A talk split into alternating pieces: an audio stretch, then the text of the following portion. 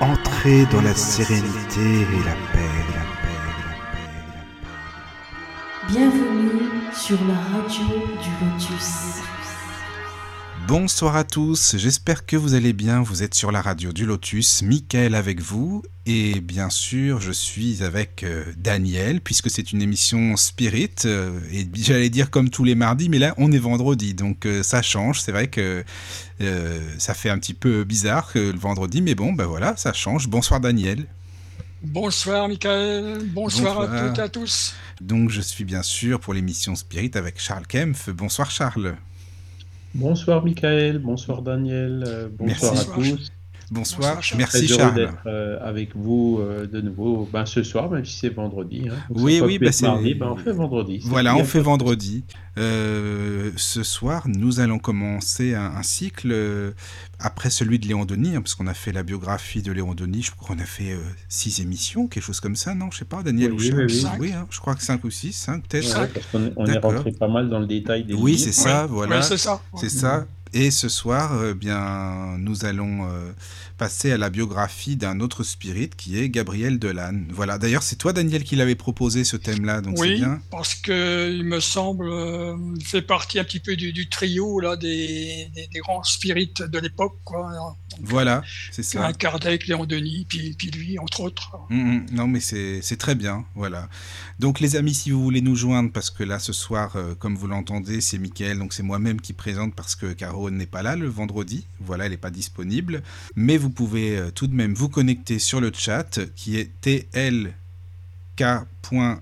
slash radio du lotus. tlk.io slash radio du lotus ou par mail sur le contact laradiodulotus.fr, contact laradiodulotus.fr ou sur l'application par téléphone, bien sûr. Euh, l'application La Radio du Lotus, tout attaché sur smartphone. Vous avez juste à cliquer sur le petit onglet en bas, Contact, et voilà, vos messages nous parviennent de différentes manières, et c'est très très bien comme ça. Voilà, et bien, merci à tous. Venez surtout et posez vos questions, et, voilà, vous pouvez interagir avec nous. Donc euh, Charles, bah écoute, si tu veux nous expliquer un petit peu qui est Gabriel Delanne, euh, bah tu commences par où tu veux parce que tu avais déjà donné une très belle conférence, même deux conférences sur Gabriel Delanne d'ailleurs, je crois. Oui. C'est ça. hein? Oui, oui, euh, deux en français, une en anglais. ah oui, voilà. Bah là tu nous la fais pas en anglais, on va être perdu sinon. Oui, Ça serait- oui, oui, Sinon, on va la faire en français, voilà. Voilà, Charles. Bon, Ben, bah, laisse Gabriel la Delanne, bon, c'était, comme tu dis, tu parlais du trio. hein, donc, le, il y avait Alan Kardec qui a tout commencé. Et ensuite, il y a eu le trio des, des euh, comment dire, des continuateurs euh, qui étaient, euh, qui ont, qui ont marqué hein, le- la suite de la philosophie spirit. C'est donc Léon Denis qu'on a vu dans les émissions passées. Euh, le, deuxi- le deuxième, c'est Gabriel Delanne. Et le troisième, ben, c'est Camille Flammarion. Voilà. Donc, Camille Flammarion, je suis pas tout à fait prêt, mais je, je vais me préparer aussi pour euh, vous parler euh, un jour aussi de, de Camille Flammarion. hein. Je pense Oui, qu'on pourra Il y avait un le faire livre. euh, en janvier, voilà. Ah, avec Il y avait un, plaisir. il y avait un livre qui m'avait intéressé de lire, je crois que c'est Les forces naturelles. euh, Les forces de- de la- naturelles inconnues, voilà. Il y a- Il y a, Inconnues, pas voilà. mal de livres de, Ouais. de Flammarion. hein. Il, il- Mm. il était, bon, il, il a eu une période où il a un peu, comment dire, euh, il- enfin, on, on lui a mis sur les épaules qu'il avait renié le spiritisme. hein. Mais lui, il a toujours écrit le contraire. Il dit non, non, moi je Mhm. renie rien du tout. euh, voilà. Donc, euh, bon, c'est parce que, en fait, Camille Flammarion, alors, on va parler de Gabriel Delanne aujourd'hui, hein, mais Camille Flammarion, c'était quand même euh, quelqu'un, quoi, qui, qui était euh, connu dans toute la France, voire même dans, dans l'Europe, dans le monde. hein Bah, un grand scientifique. pour être un des, des, des tops, du top des astronomes de, Oui. de, Oui, de oui. la deuxième moitié du, du 19e siècle et du, de la première moitié du, enfin, du début du 20e siècle. Oui, voilà. Voilà. Mm. Donc il était très connu et donc ça, gênait un peu euh, bah, qu'il affiche ses opinions spirites, mais il les a jamais reniées, quoi. Voilà. Euh, donc euh, Gabriel Delanne. Alors Gabriel Delanne, c'est c'est l'inverse, quoi. Donc lui, il est né le 23 mars 1857. Et vous voyez, donc, c'est euh, trois semaines ou quatre semaines avant la sortie du livre des esprits, qui était le 18 avril 1857. Ouais, j'allais le dire, c'est vrai, j'y ai pensé aussi, tiens. Mmh. Voilà. Oui, oui. Ouais, ça fait Alors, hein, tout de suite. Il habitait 21 rue du Caire, enfin ses parents habitaient 21 rue du, du Caire. Euh, son père s'appelle Alexandre de Lannes, hein, et euh, qui, il était représentant commercial, il avait un, un- un petit commerce donc rue du Caire. Et sa mère, c'était Alexandrine Didlot, euh, qui tenait un, un petit magasin d'articles d'hygiène. Voilà. Alors, vous voyez, Ale- le, papa de, de Gabriel s'appelle Alexandre et la maman s'appelle Alexandrine. Ça, ça s'invente pas. Ouais, c'est c'est pas mal ça. hein, ouais. Donc, Alexandre Delanne, lui, il est d'origine euh, de, de Grès, en Haute-Saône. hein, c'est dans la région de Grès qu'il est né. Et puis Alexandrine Didlot, ben, on ne sait pas trop. hein, on ne sait pas trop, et, parce qu'on n'a pas encore trouvé tous les documents d'état civil. Euh, je, je pense qu'on sait où elle est née, mais je je l'ai pas, euh, je ne le retiens pas tout de suite là. Euh, par contre, on ne sait pas, on sait pas euh, où et quand ils se sont mariés. hein. C'est des petites choses comme ça qu'on n'a pas encore Mm. tout à fait trouvées, quoi. Voilà. Alors, le, en 1800, euh, euh, en 1859, la famille a eu des difficultés. hein. donc, le commerce qu'ils avaient rue du Caire est tombé en faillite. hein. et on a retrouvé le jugement de cette faillite, hein, qui était une faillite entre guillemets excusable. donc, euh, pas suite à une faute grave que Alexandre aurait commis. Et donc, ben, quand le petit Gabriel il avait euh, deux ans, euh, la famille a eu des difficultés financières parce que euh, la, fabrique de bonnets et puis d'articles d'hygiène ne, fonctionnait pas. hein. ils n'avaient pas réussi à les gérer comme il faut. Donc, ces documents-là, on les a trouvés. Voilà. Quelques années plus tard, ben, ça allait un peu mieux. hein. Ils ont réussi à se, à se récupérer, à, fonder une autre société. Donc ça, on l'a aussi trouvé. hein. On a aussi trouvé euh, les, informations par rapport à, à cela. Euh, ensuite, ben, Alexandre, euh, il est devenu spirit. Donc, il raconte comment il est devenu spirit dans un document, un historique complet qu'il a écrit, qui s'appelle Voyage au pays des souvenirs, euh, donc que Alexandre a, a publié dans la revue Le Spiritisme dans les années 1888. Et donc, euh, qu'on a, si ça intéresse quelqu'un, hein, là je viens de les envoyer à, à Daniel, euh, sous- au format Word hein, pour les malvoyants, pour que vous puissiez euh, au moins les, les, les écouter, hein, les lire. Voilà. Et c'est intéressant parce que, bon, il Oui, était, lire. euh, Oui, vas-y, Daniel. Ah, pardon, c'est à lire effectivement. hein. J'ai un petit peu euh, lu le début comme ça, mais effectivement, euh, ça me donne envie de, de voir la suite. Voilà. Donc en fait, il voyageait beaucoup, et ce qui est très intéressant dans cette chronique de Alexandre Delanne, bon, c'est déjà de savoir le début, comment est-ce qu'il est devenu spirit, hein? Il en a entendu parler, ben, je sais plus, c'était dans un, dans un café à, à, à Rouen, ou enfin dans une, dans une ville de Normandie, où il, y avait des personnes qui parlaient de ça, et puis ben, lui, il était là, il écoutait, quoi, et il les a interrompus un moment en disant, mais attendez, ce que vous racontez là, euh, c'est, soit c'est n'importe quoi, soit si c'est vrai, c'est vraiment une révolution, quoi. hein. Et donc, ben, ils, l'ont, euh, au deuxième contact avec ces gens-là, ben, ils, lui ont donné des indications. Donc, il avait acheté le livre des esprits et le livre des médiums euh, quand il était revenu à Paris. Donc, comme il a acheté le livre des esprits 1857 et la révision en 1860, et qu'il a acheté aussi le livre des médiums, qui, a- qui n'est sorti qu'en 1861, c'est là où on, on- on déduit la date, hein, qu'il n'indique pas dans sa chronique, que c'était vers 1861.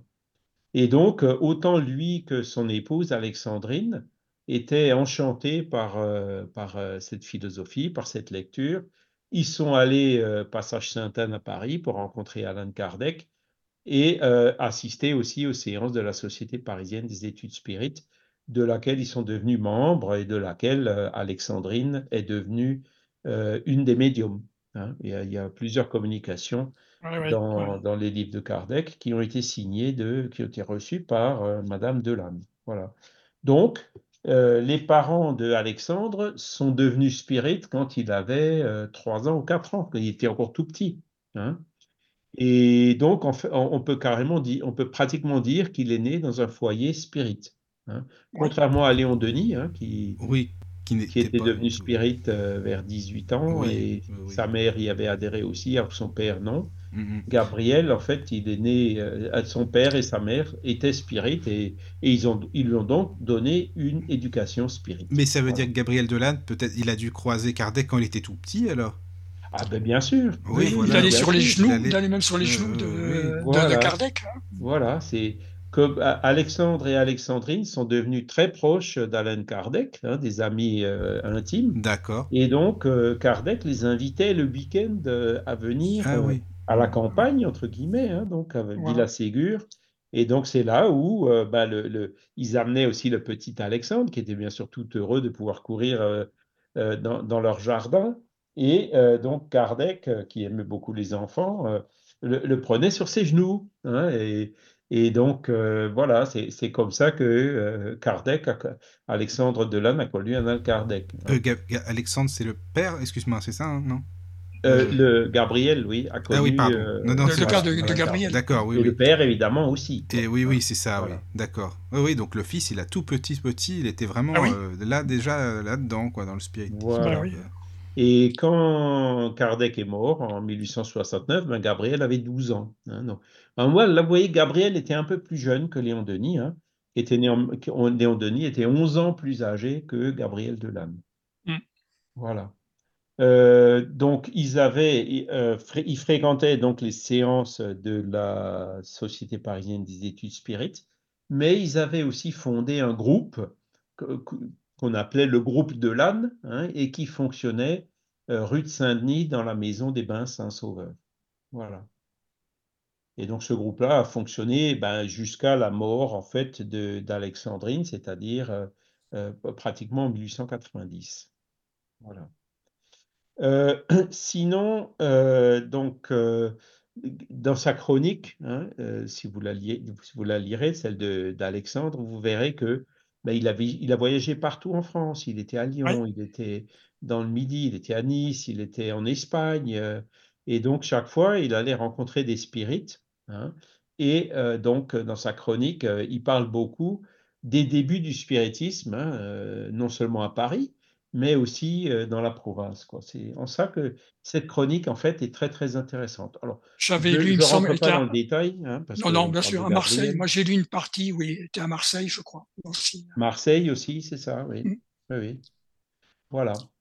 Euh, sinon, donc, il y a eu euh, une, une, euh, il y a plusieurs communications. Donc, j'ai- Madame Delanne avait donné plusieurs communications hein, dans- à Paris euh, dans le groupe de Kardec, mais elle en recevait aussi euh, dans le groupe Delanne. Et notamment, euh, elle a reçu donc dans, la Société de Paris le 29 avril 1864, hein, médium Madame Delanne. On a, on a retrouvé l'original. Donc, un- une communication signée par l'évêque de Barcelone. L'évêque de Barcelone, c'est le fameux qui avait fait l'autodafé en 1861 des, des livres que Kardec avait envoyé à son ami euh, Lachâtre, qui était libraire. Il était exilé, Ah oui, Lachâtre. oui. hein, le- Ah, L'empereur Napoléon III ne voulait pas le voir. Et donc, euh, il avait une librairie à Barcelone, diffusait le spiritisme là-bas, et Kardec lui avait envoyé des livres qui ont été interceptés par l'Inquisition et qui ont été brûlés sur place publique en un autodafé euh, par cet évêque de Barcelone. Et en fait, euh, c'était le, le- le- le meilleur coup de pub qui soit, euh, qui ait pu être donné au spiritisme en Espagne, puisque le spiritisme oui. s'est vraiment développé de façon fulgurante après cet événement. Voilà. Et donc, cette, cette communication, Kardec l'a envoyée à, Monsieur Fernandez Colavida. Donc, Fernandez Colavida, c'était un des. bon, certains l'appellent le Kardec espagnol. Hein. C'était vraiment un des fondateurs du mouvement là-bas, que Kardec connaissait. Donc, il se, il se, ils se communiquaient. Et donc, cette communication de, de reçue par Madame Delanne, il l'a envoyée à Monsieur Colavida. Voilà. Donc, c'est pareil, on a l'original. Alors, on pourra euh, je ne suis pas sûr. Il faut, que je vois si je l'ai transcrite, hein, parce que je pourrais aussi euh, vous l'envoyer. Mhm. Voilà. Euh, Madame Delanne a aussi reçu d'autres communications, hein, donc notamment bon, une aussi le 7 octobre 1864, sur la, question relative aux médiums qui faillissent, hein, les médiums qui, comment dire, dévient par rapport à une pratique saine de la médiumnité. Voilà aussi reçue par Madame Delanne. Euh, on en a trouvé une autre encore, hein, euh, des, visions allégoriques, euh, une communication qu'elle avait donnée en novembre de cette année-là, 64. Une autre de, concernant des révélations hein, qu'elle a donnée le 17 janvier 1865. Hein. Ça, c'est dans la revue tu dis? à l'occasion de la mort de M. Dozon. Voilà, donc, ça, c'est dans la revue, Charles? C'est ça? Non, non, non, ça, ça, ça, fait partie. Ces communications, euh, alors certaines y sont peut-être, mais euh, la plupart de celles que je vous cite, elles y sont pas. Ce sont les, ça fait partie de ces originaux qu'on a trouvés en 2018. Qu'on a trouvé, d'accord. Ah, d'accord, ok. Oui. Mais bon, j'en ai transcrit pas mal. Hein. Je suis pas 100% sûr d'avoir transcrit celle-ci, mais euh, si, si, ça vous intéresse, je peux. Euh, ah oui, oui, au euh, contraire. Oui, oui, c'est bah, bien. Tout, ça. tout ce qui est transcription comme ça, oui, c'est. Ah, bah, ça marche, voilà. Mm. si je les ai, je vous les envoie tout de suite. Et mm. si je ne les ai pas faites, bah, je, je, vais les transcrire. Mm. Je me le note. Ok, c'est gentil à toi. Mais oui, parce que c'est. une idée de. Voilà, c'est ça. C'est ça, parce que c'est ça. Dans, dans cette ces 2000 documents qui ont été trouvés. Ah oui, c'est énorme. oui, effectivement. Il y en a une autre qu'elle a reçue le 5 mai 1865, euh, signée Mesmer. Et ah ce qui est intéressant avec celle-là, c'est que Kardec, il, mettait des notes comme sur les copies des élèves. Hein. Il mettait euh, A, A c'est bien, AB, hein, euh, B, TB, TTB. Et donc celle-ci, elle est notée TB. Hein.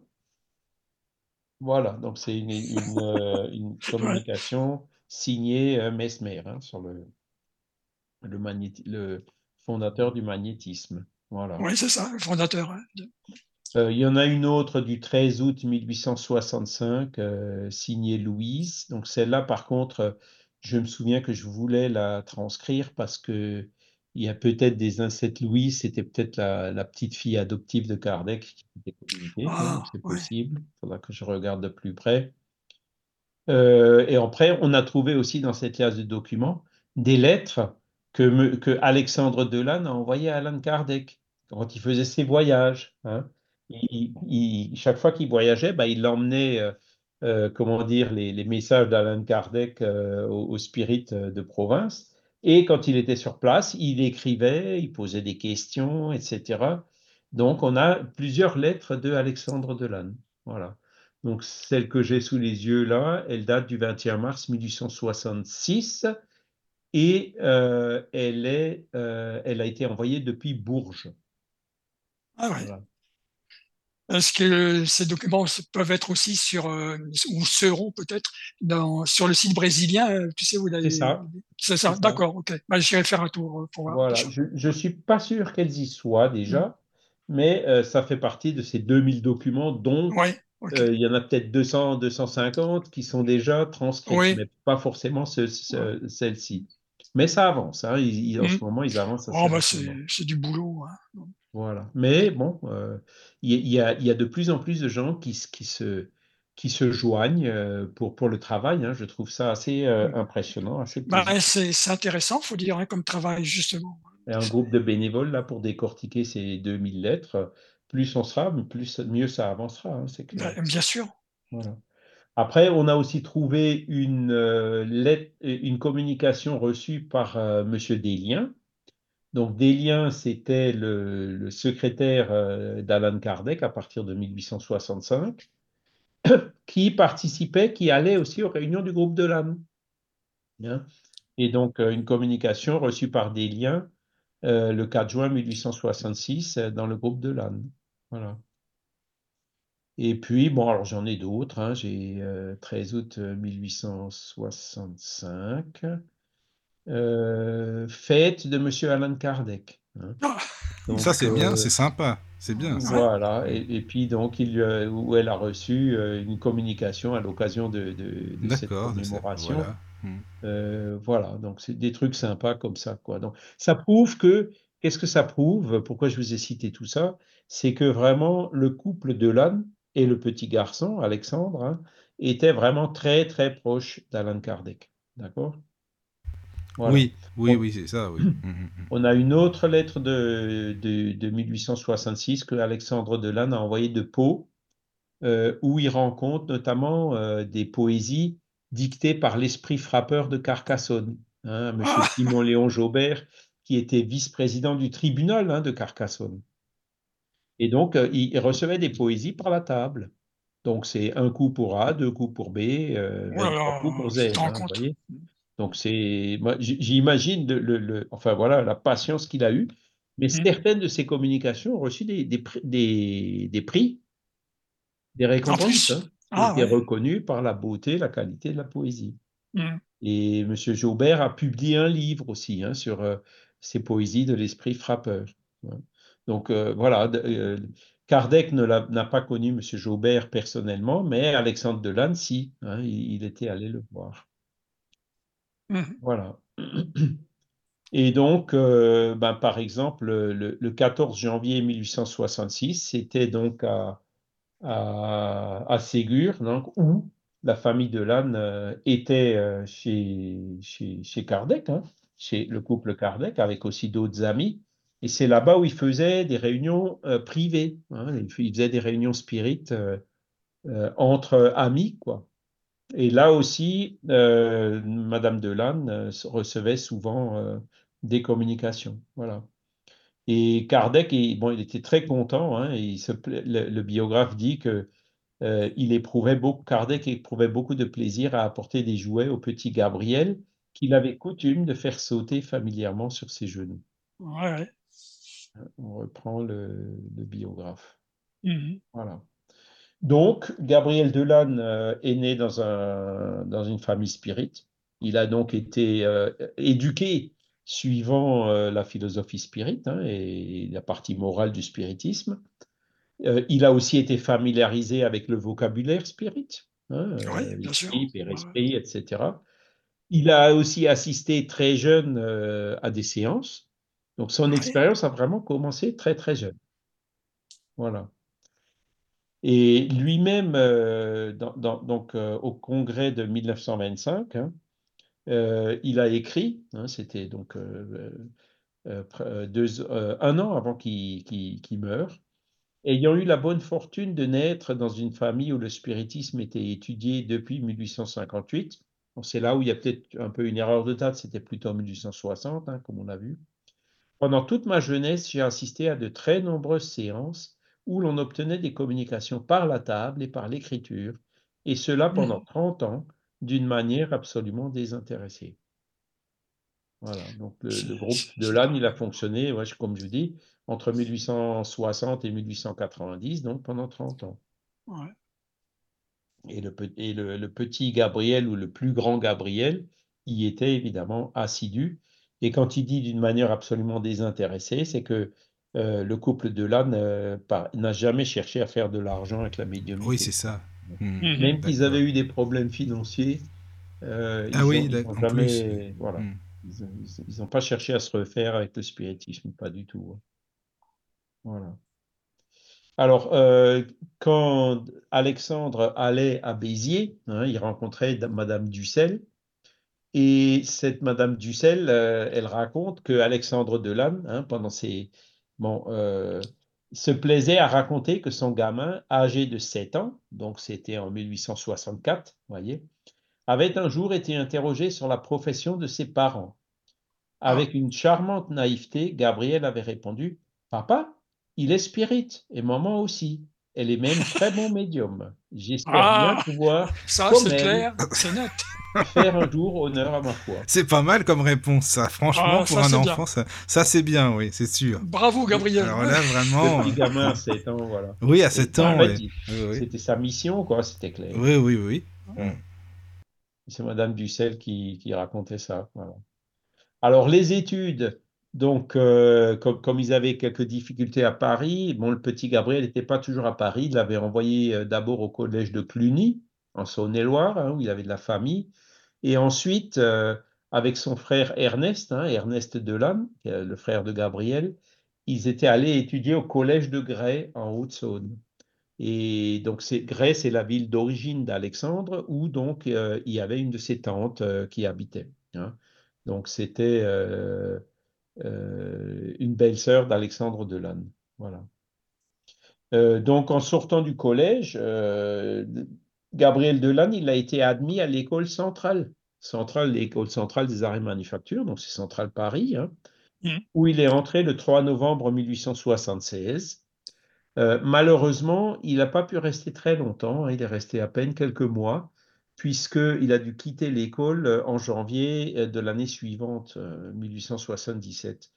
Euh, Et le biographe écrit que cette décision a probablement été motivée par la situation matérielle de ses parents qui s'étaient imposés de très lourds sacrifices pour parvenir à donner à leur fils une instruction solide.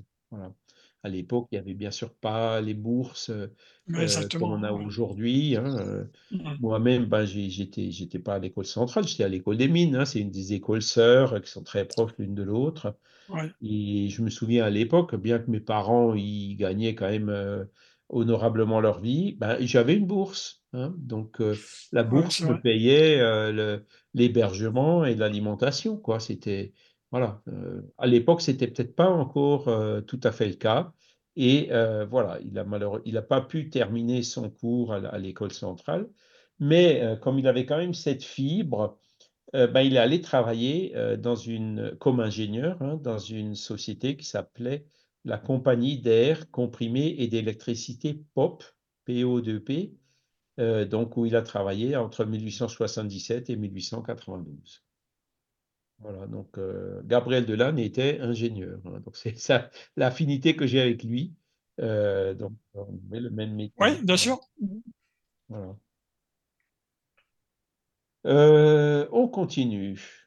Je regarde de temps en temps le, le chat, mais il y a, Non, mais là, ce soir, il n'y a personne quasiment. Il y a Janine. Bonsoir, Janine, bien sûr.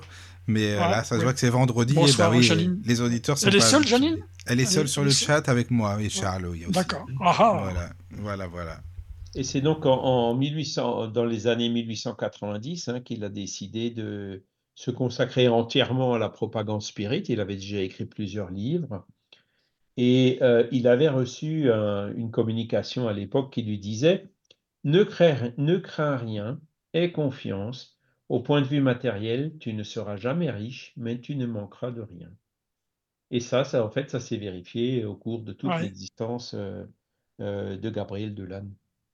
Hein, donc, euh, c'est un peu le lot de, tous les spirites. Hein, de oui, apparemment. Hein. il n'a jamais roulé sur l'or, contrairement à ce que racontent certains nos amis de la case, les, euh, comment on appelle ça les euh, oui, euh, généalogistes catholiques. Hein, voilà, c'est ça, c'est ça. Eh oui, mm. c'est ça. Ils ne sont pas forcément très très neutres hein, et qui cherchent à, salir autant que faire se peut. Mm. Mais bon, pareil, en, salissant, en fait, ils nous font de la pub. Bah, c'est ça le truc qui est bien, c'est qu'ils font de la pub, ouais, c'est ça quoi. C'est comme oui, c'est les je, pense, modernes. Oui. Justement, je pensais à ça lors de la, conférence, tu as fait, juste en parle aussi. Voilà. Et donc, euh, à partir de 1892, il, était plein temps euh, euh, pour le spiritisme. Et en fait, il a aussi toujours eu une santé assez fragile. Hein, donc, je vais y revenir. Et donc, cette santé l'handicapait pas mal. Hein. Alors, pour travailler comme ingénieur dans une société de compresseurs et de. Oh là là. Hein, voilà. mais pour, pour travailler, pour faire des conférences euh, des, activités spirites qui sont quand même moins prenantes physiquement, euh, ben, c'était, ça devait aussi être une autre raison pour laquelle euh, il s'est consacré à cela. donc, Alexandre et Gabriel Delanne, ils ont été parmi les fondateurs de l'Union Spirit française, hein, qui a eu lieu le 24 décembre 1882, 82. C'était la première euh, fédération en France.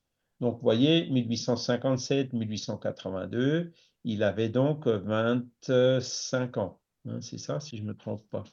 Donc il était encore euh, jeune. Et cette euh, Union Spirit française, elle avait pour but aussi de fonder une revue. C'est celle dont on parlait tout à l'heure, hein, une revue qui était en marge, hein, c'était de la revue Spirit, et qui s'appelait le Spiritisme, organe de l'Union Spirit française. Hein. Euh, donc, euh, la première édition, elle est sortie en mars 1883 et elle est allée jusqu'en 1895. Et on a réussi, alors c'est une revue qui est assez difficile à trouver, euh, mais on a réussi à, trouver toute la série. Il nous manque juste un numéro mensuel. Ah oui, 1894, hein, c'est ça qui te manque. Voilà, c'est celui où en fait c'est le, mois où est morte euh, Alexandrine ah, Delanne. Ah, voilà. Donc, euh, bon. Euh, mais c'était déjà plus dirigé, la revue n'était déjà plus dirigée par Gabriel, hein, parce qu'il avait dû la, revendre à Monsieur Arthur d'Anglemont, qui l'avait fait un peu changer de sujet. Hein. Voilà. Et pourquoi il a dû revendre? Bah, C'est toujours pareil, les difficultés financières qu'ils avaient eues. Oui, Cette première Union Spirit française, en fait, mmh. elle avait fonctionné pendant quelques années mais elle a été euh, dissoute au début des années 1890. Voilà, donc elle a duré un peu moins de 10 ans. Parce qu'il y avait quoi, Charles, comme euh, discussion sur la nouvelle euh, revue? C'était quoi? Enfin, pas du tout Spirit ah bah, Non, alors, la revue Spirit de, que dirigeait Pierre Gaëtan Lemary avait, avait dévié. Hein. Ils ah étaient partis sur une vision exclusivement scientifique du spiritisme. Ensuite, ils s'étaient ouverts à la théosophie, s'étaient ouverts à, Jean-Baptiste Roustin, hein, par euh, l'intermédiaire de Jean Guérin, ah, oui. son, euh, euh, comment dire, qui avait, qui avait exécuté le testament hein, mhm. de, Jean-Baptiste Roustin. Il, s'était ouvert à la, à la, maçonnerie. Enfin voilà, la revue, elle ah avait vraiment il y avait, ah dévié par rapport à ce que Kardec. ce que c'était à la base. voilà. Et surtout, euh, elle avait été coupée aussi de la Société parisienne des études spirites, quoi. C'était devenu une entreprise commerciale, en quelque ah sorte. Ah oui, non, là, ça n'a rien et à donc, voir. Euh, c'est pour ça qu'a été fondée euh, l'Union Spirit française, et c'est pour ça qu'ils avaient décidé aussi de faire un autre journal, quoi, parce qu'ils n'étaient pas en très très bons termes, mhm. surtout à l'époque, justement à cause de ces déviances de Pierre Gaëtan Lesmarie, qui lui était gérant rémunéré de, de, la librairie Spirit, qui gérait non seulement les livres de Kardec, mais aussi la revue Spirit. Et donc, euh, ben, pour élargir le business, euh, il a élargi le scope. Quoi. Et bien sûr, tous les spirites n'étaient bah pas d'accord. Quoi. Voilà. Alors, ce qui est intéressant aussi, c'est que euh, cette revue, quand il voulait la fonder, au début, ben, comment on fait? Ça coûte cher de faire une revue, etc. Hein. Et Gabriel Delanne, il a été appelé par une personne qui lui disait S'il vous plaît, venez me voir. Et bon, il n'y croyait pas trop, il ne voulait pas y aller. Et puis finalement, euh, bon, poussé peut-être par son guide, il est allé quand même. Donc c'était un endroit euh, assez dans la périphérie de Paris, un endroit même très très pauvre, euh, assez difficile quoi. Et quand il est arrivé là-bas, il, a rencontré une dame, hein, Madame d'Espérance, hein, qui habitait à Paris à l'époque, et qui lui disait, écoutez, il faut, il faut que vous fassiez une revue. Mais ma chère dame, euh, on y pense depuis un moment, mais ça coûte énormément d'argent et pour l'instant, on n'a pas les moyens, on ne peut pas le faire. Et puis cette dame, hein, qui habitait pas un taudis, mais une maison très très simple, a dit, bon, attendez, bougez pas. Euh, elle, est, elle allée euh, dans, dans, une des chambres et puis elle est revenue, elle lui a donné 5000 francs. Donc 5000 francs à l'époque, c'était un salaire annuel, quoi, c'était pas rien et en disant, ben voilà, ça c'est un premier raconte, euh, s'il vous plaît, faites la revue. voilà. Et, et donc, euh, en fait, cette dame, elle a aidé euh, non seulement cette revue hein, pendant toute son existence, mais aussi après la, revue scientifique et morale du spiritisme que Gabriel Delanne a fondée en 1896. Voilà, on va y revenir. Il, me semble que le biographe, il dit pas aussi qu'elle avait l'accent euh, anglais, je crois. C'est ça, originaire elle était originaire d'Angleterre, c'est ça. C'est ça. Euh, donc, voyez, c'est les, choses qui tombent du ciel. Hein. Tu seras jamais riche, comme quoi, tu ne manqueras jamais du nécessaire. Voilà. Attention, ça va peut-être t'arriver pour la radio. Euh, ah bah écoute, avec plaisir, si ça vient, tant mieux. C'est bien, on verra, on verra bien. On verra. Bah oui. Et donc, euh, il, a, fondé cette revue en 1883 et il en était le rédacteur chef jusqu'en septembre 1893. Et c'est donc euh, à ce moment-là qu'il a vendu la revue à Arthur d'Anglemont.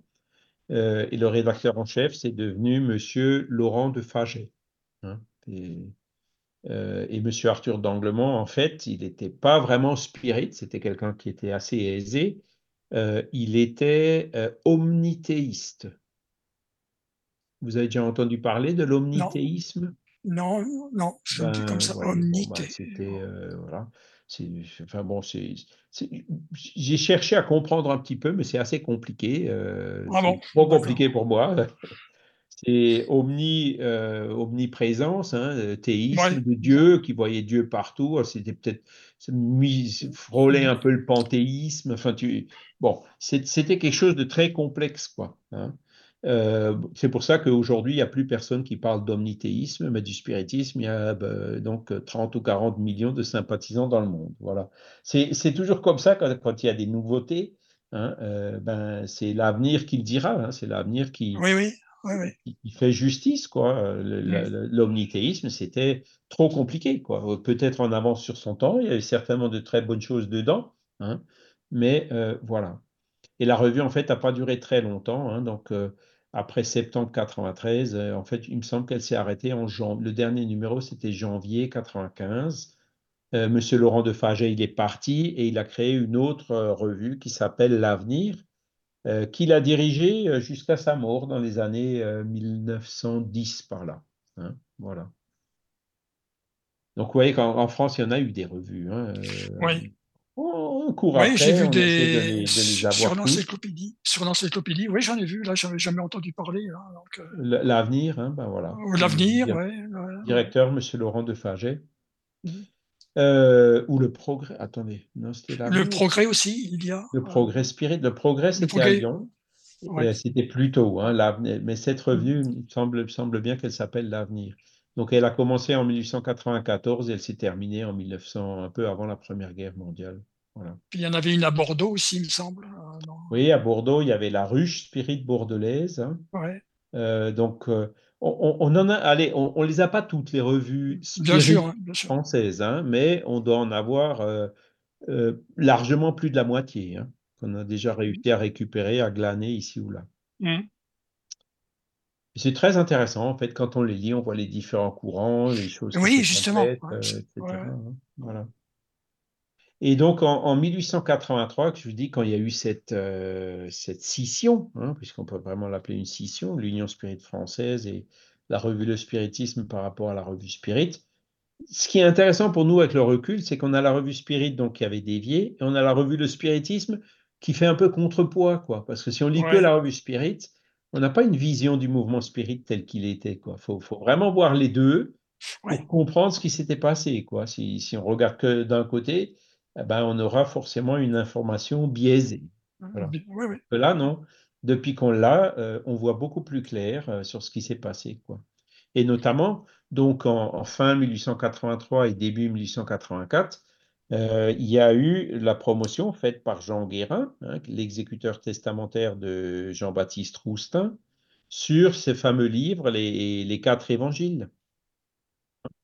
Euh, qui, qui, entre guillemets, Roustin euh, considérait que c'était à lui d'écrire euh, ce côté évangélique du spiritisme et pas à Kardec. Hein. Il avait reproché à Kardec d'avoir écrit l'évangile selon le spiritisme. Mais il aurait fait quoi, lui, dans ce cas-là, de plus bah, Lui, il a écrit ces quatre évangiles dictés par les apôtres, etc. ah oui, d'accord. Que Kardec avait déjà commenté à l'époque, hein, oui, en disant, bon, il y, a, des choses intéressantes, mais c'est extrêmement fastidieux, extrêmement ah répétitif. D'accord. Et surtout, il y a une théorie qui dit que euh, la on se réincarne par punition. Ah. Oui, oui, oui. Alors, euh, on dit oui, mais attends, euh, Jésus, il s'est bien réincarné. Jésus ah, s'est réincarné par punition. Hmm. Ah non, non, Jésus s'est pas réincarné, c'était un agénaire. Ah, il le disait comme ça, que c'était un agénaire. bah oui, génère, donc c'est un, un esprit matérialisé en permanence. Matérialisé Oui, oui, en oui, c'est permanence. Il n'y a ouais. pas eu de Ah, vrai. Donc, en, en- en Ouais, fait, ouais. en fait, Jésus se serait moqué de tout le monde pendant 33 C'est ans. ça. quoi. Il aurait pris tout le monde. Hein euh, il... Oui, c'est ça, exactement. C'est ça. Ouais, ouais. Donc, c'est- c'est- c'était c'est des livres, ce sont des bombes, quoi. hein. Hmm. Et donc, euh, Guérin essaye de promouvoir ça. Les maris, évidemment, euh, euh, Guérin avait beaucoup de sous. euh, ben, il, voilà, il faisait son commerce. hein. Il y avait, Oui. Il avait euh, ah oui. diffusé euh, ses idées de, de Roustin. Mais c'est là où Gabriel Delanne, notamment, il a fait vraiment. voilà, il, il a argumenté. Il a dit écoutez, bon, euh, nous, on voit ce que c'est qu'une matérialisation. Il faut un médium. Ça se produit pendant un temps court. C'est ça. une matérialisation pendant Oui. 33 ans, c'est pratiquement pas concevable. Oui. Où est le médium? Enfin, il avait vraiment sorti des arguments pour dire ça tient pas debout votre Bah, truc. oui, Bah, ça lui, veut il dire pouvait que- bien en parler. Lui, Oui, en plus. Puis ça veut dire Voilà. que Jésus, il aurait mystifié tout le monde pendant toute sa vie, finalement. Quoi. C'est ça, c'est ça. Bah oui. Et donc, Ah oui. euh, euh, depuis, euh, en France, il y a pratiquement plus personne, les livres n'ont jamais été réédités, il y a pratiquement plus personne qui, qui connaît ou qui parle de Jean-Baptiste Roustin. Alors qu'au Brésil, euh, il y en a qui en parlent encore aujourd'hui. hein, il y a des Ah ouais? Roustinguistes. Et c'est toujours sujet de division. hein.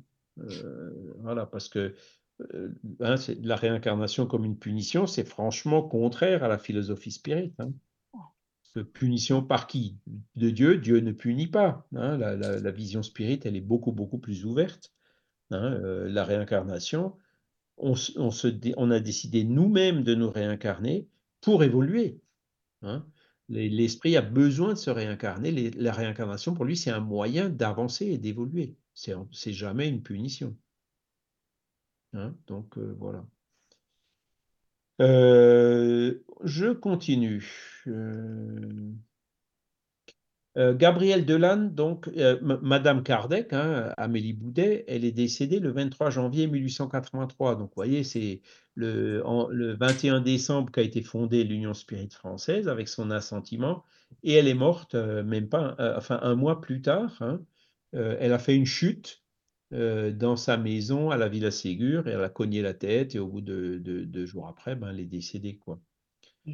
Et Gabriel Delanne, il a prononcé un beau discours euh, à son enterrement que je vais vous lire. hein, si Ah vous- oui, si oui, c'est vrai. c'est- Oui, c'est quand. Oui, vas-y. parce que c'est magnifique. Madame, ah donc Gabriel Delanne en 1883, il avait euh, alors 57, 83, euh, 20, 20 26 ans, hein. pas tout à fait 26 ans. Et voilà ce que, ce que disait Gabriel Delanne à 26 ans. Madame Alain Kardec fut véritablement la femme forte suivant l'Évangile. Devenue la compagne du grand vulgarisateur du spiritisme, elle adopta ses idées, elle employa toutes ses énergies à l'étude des principes nouveaux, elle vainquit les préjugés de son siècle et de son éducation, et s'éleva par sa volonté jusqu'à la hauteur de l'esprit de notre Maître. Elle prouva dans la suite, par l'attachement profond qu'elle a gardé pour notre manière de voir, que le spiritisme avait pénétré vivement dans son cœur. Oui, ces grandes et sublimes vérités que notre philosophie professe lui donnèrent le courage de la seconder hardiment, non, pardon, lui donnèrent le courage de seconder hardiment le propagateur de la foi nouvelle et de le soutenir dans les luttes souvent si pénibles de l'apostolat. La compagne d'un homme supérieur sent que ses devoirs particuliers lui, incombent. Non seulement elle a, comme toute épouse dévouée, la tâche de l'entourer d'amour et de prévenance, mais elle a de plus la sainte mission de fortifier son âme aux heures douloureuses de l'épreuve. Elle doit calmer les cruelles blessures que font au cœur des champions du progrès la haine et le sarcasme. Elle doit trouver ces bonnes paroles qui sont pour l'âme des baumes souverains. Elle doit enfin, par son énergie, donner des forces à l'athlète fatigué. Eh bien, Madame Kardec fut cette femme. Elle ne faillit pas à la haute mission qui lui était confiée. Pendant les voyages de son mari à travers la France, elle l'entoura de sa sollicitude et de sa perspicacité, déroutant souvent, par la sûreté de son jugement, ceux qui voulaient spéculer sur la bonté si connue du Maître. Alan Kardec s'inspira de son intelligence si juste pour la confection de ses ouvrages.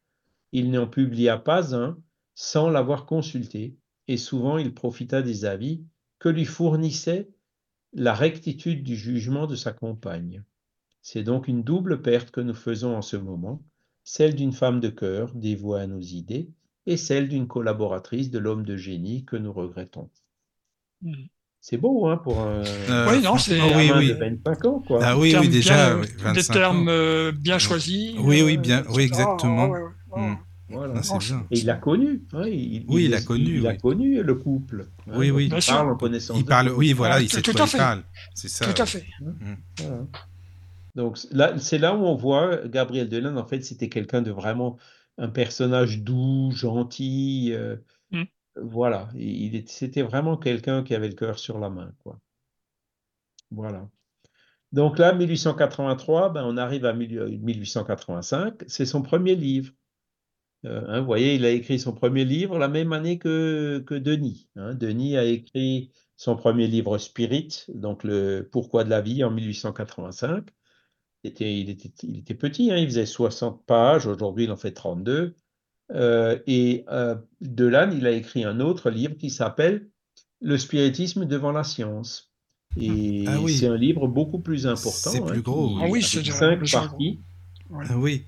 Vous l'avez peut-être vu ou lu. hein. Bah, Bah, je l'ai, je l'ai, Je l'ai pas lu. Un coup d'œil, pas entièrement, hein, pareil, pas, voilà. pareil.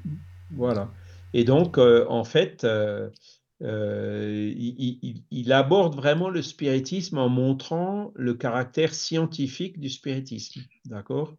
Euh, en, en- en- en- en décrivant le spiritisme comme un paradigme scientifique. Alors, ce- cette notion de paradigme scientifique n'existait pas à l'époque. hein. C'est Thomas Kuhn dans les années euh, 1960, hein, donc plus d'un un siècle plus tard, qui, euh, euh, en, en- comment dire, tous ces savants de l'épistémologie, hein, comment la science doit fonctionner. Donc Thomas Kuhn qui parle justement de ces paradigmes qui sont valables pendant un certain temps, jusqu'à ce qu'il y ait une révolution scientifique et un changement de paradigme. Le paradigme newtonien classique, il y a eu une révolution à cause des anomalies qui s'étaient présentées, hein, et, euh, Einstein euh, est venu changer de paradigme pour passer euh, au paradigme relativiste. D'accord? Donc, c'est un exemple. Et, donc, Delanne, il, aborde, sans, avoir encore ces connaissances, hein, qui sont venues que plus tard, il a vraiment fait un abordage du spiritisme en montrant la méthodologie scientifique euh, que, que Kardec avait suivie pour y arriver, et aussi tout le côté expérimental. D'accord? Oui, surtout. et la première partie de ce livre, euh, elle est intitulée Avons-nous une âme? Oui, déjà, ça, ça commence déjà, Voilà. tu vois, déjà, elle commence par là. Par Voilà, le commencement, d'ailleurs. Kardec a toujours dit, hein, dans, dans le livre des médiums, il a dit il faut commencer par le commencement. Tout à fait. hein, dans, de la méthode, euh, avant de, de, de, de faire de quelqu'un un spirit, il faut déjà en faire un spiritualiste. Il faut déjà que la personne croit qu'elle a une âme. hein. Et c'est seulement à partir du moment où, la personne croit avoir une âme que les questions suivantes viennent. Ah, mais qu'est-ce qu'elle devient après la mort? Euh, euh, Ou d'où elle est venue à la naissance? Est-ce qu'elle a été créée en même temps que le corps? Est-ce qu'elle se réincarne? Etc. Toutes ces questions-là doivent venir après. hein. Le premier Oui, pas quand raison. tu parles avec un matérialiste, ouais. c'est justement ce que de, de le convaincre qu'il a une âme, et c'est Oui, exactement oui, ce que oui. fait Alex, euh, Gabriel Delanne dans la première partie de son livre. Mais alors, tu vois, Charles, moi au début, je comprenais pas justement ça, pas, pas par rapport à Delanne, mais euh, à, à Alan Kardec, parce que dans le livre des médiums, je crois qu'il y a un, un chapitre au tout début, euh, y a-t-il des esprits Je me dis, bah oui, Oui. s'il l'écrit, c'est que forcément il y a des esprits, mais je comprenais pas pourquoi il avait écrit ça, y a-t-il des esprits? Mais oui, c'est pour le commencement, comme tu dis. Mais évidemment, oui. ouais. C'est comme tout, hein, il faut Oui, commencer oui. par le à bas. Oui, c'est euh, ça, quoi. Celui qui croit pas qu'on a un esprit, c'est pas la peine d'aller plus loin, il pas peut la peine, s'arrêter là, hein, puisque la, la médiumnité, c'est c'est les esprits qui se communiquent à nous. S'il s'il croit pas aux esprits, euh, il peut, il peut s'arrêter au premier chapitre. hein. Oui, ça sert à rien de continuer, c'est sûr. Voilà. Bah non. Hein, et donc, c'est c'est vraiment. euh, euh, il commence par le commencement. hein, Ah. Et il parle aussi du matérialisme positiviste. hein. Donc, c'est là où, il- en fait, dans, dans- dans cette première partie, il, il montre les insuffisances du matérialisme, hein, déjà à l'époque, et la nécessité, tous les éléments qui, qui- qui tendent à prouver qu'on a réellement une âme. D'accord? Dans la deuxième partie, ben, il, approfondit un peu plus. Hein. C'est à partir du moment où on croit qu'on a une âme, ben, il va un peu plus loin. Il parle du magnétisme, il parle du somnambulisme, il parle de l'hypnotisme, hein. c'est-à-dire le magnétisme, on a parlé de Anton Mesmer tout à l'heure, hein, mm. euh, qui, qui, date de la fin du XVIIIe siècle et qui était encore relativement en vogue euh, à l'époque de Kardec, un petit peu moins quand il a écrit le livre, ben, disons, il y a eu tellement de, Le magnétisme a quand même laissé. Euh, on trouve encore des magnétiseurs aujourd'hui. Hein. Bah oui. Voilà. Et donc, euh, il en parle en montrant ben, que c'est tout à fait cohérent, justement, avec la, avec la théorie spirit. Hein. Ensuite, la troisième partie, ben, il approfondit aussi quelles sont les preuves de l'immortalité de l'âme, hein, les, expériences, et alors, c'est ça qui est bien avec Gabriel Delanne, c'est qu'il cite énormément de, faits, euh, certains euh, qui, qui, viennent de ses propres expérimentations, hein, et, d'autres, ben, il est allé les chercher vraiment partout. Hein. il allait chercher euh, des phénomènes en France, mais aussi aux États-Unis, en Allemagne, en Angleterre, pour justement montrer leur universalité. Oui, c'est ça. Voilà. Et ensuite, il, parle aussi, il faisait comme Kardec, euh, et, comme Denis d'ailleurs, euh, ceux qui ne croient pas à l'âme, quelles sont les objections qu'ils avancent? Alors, il prend des principales objections, et chaque fois, il montre euh, la faiblesse de ces objections par rapport aux preuves de, de l'inverse. Tu vois la quatrième partie, ben, il parle du Père-Esprit. Donc ça, c'est aussi un point fondamental qu'il a, qu'il a, il a énormément travaillé sur le Père-Esprit, Gabriel Delanne, euh, pendant toute sa vie. Hein. Euh, l'épreuve de l'existence du Père-Esprit. Et la cinquième partie, il la consacre à la médiumnité. Donc, vous voyez, c'est un peu un livre comme Après la vie de, de, Léon Denis. Hein. c'est un livre généraliste qui parle un peu de tous les sujets. Mais est-ce que, Charles, tu enfin, le livre, il est toujours euh, valable maintenant de nos jours, même si c'est scientifique avec les nouvelles recherches, comme on disait pour Léon Denis l'autre fois, qu'il y a des passages qui sont. Bah, on a fait des nouvelles découvertes. Quoi. Alors, c'est la même chose. C'est-à-dire, euh, à, des moments dans le livre, Gabriel Denis, euh, Gabriel, de, Gabriel Delanne oui. cite euh, des concepts scientifiques de l'époque, hein, donc des ah, années 1980.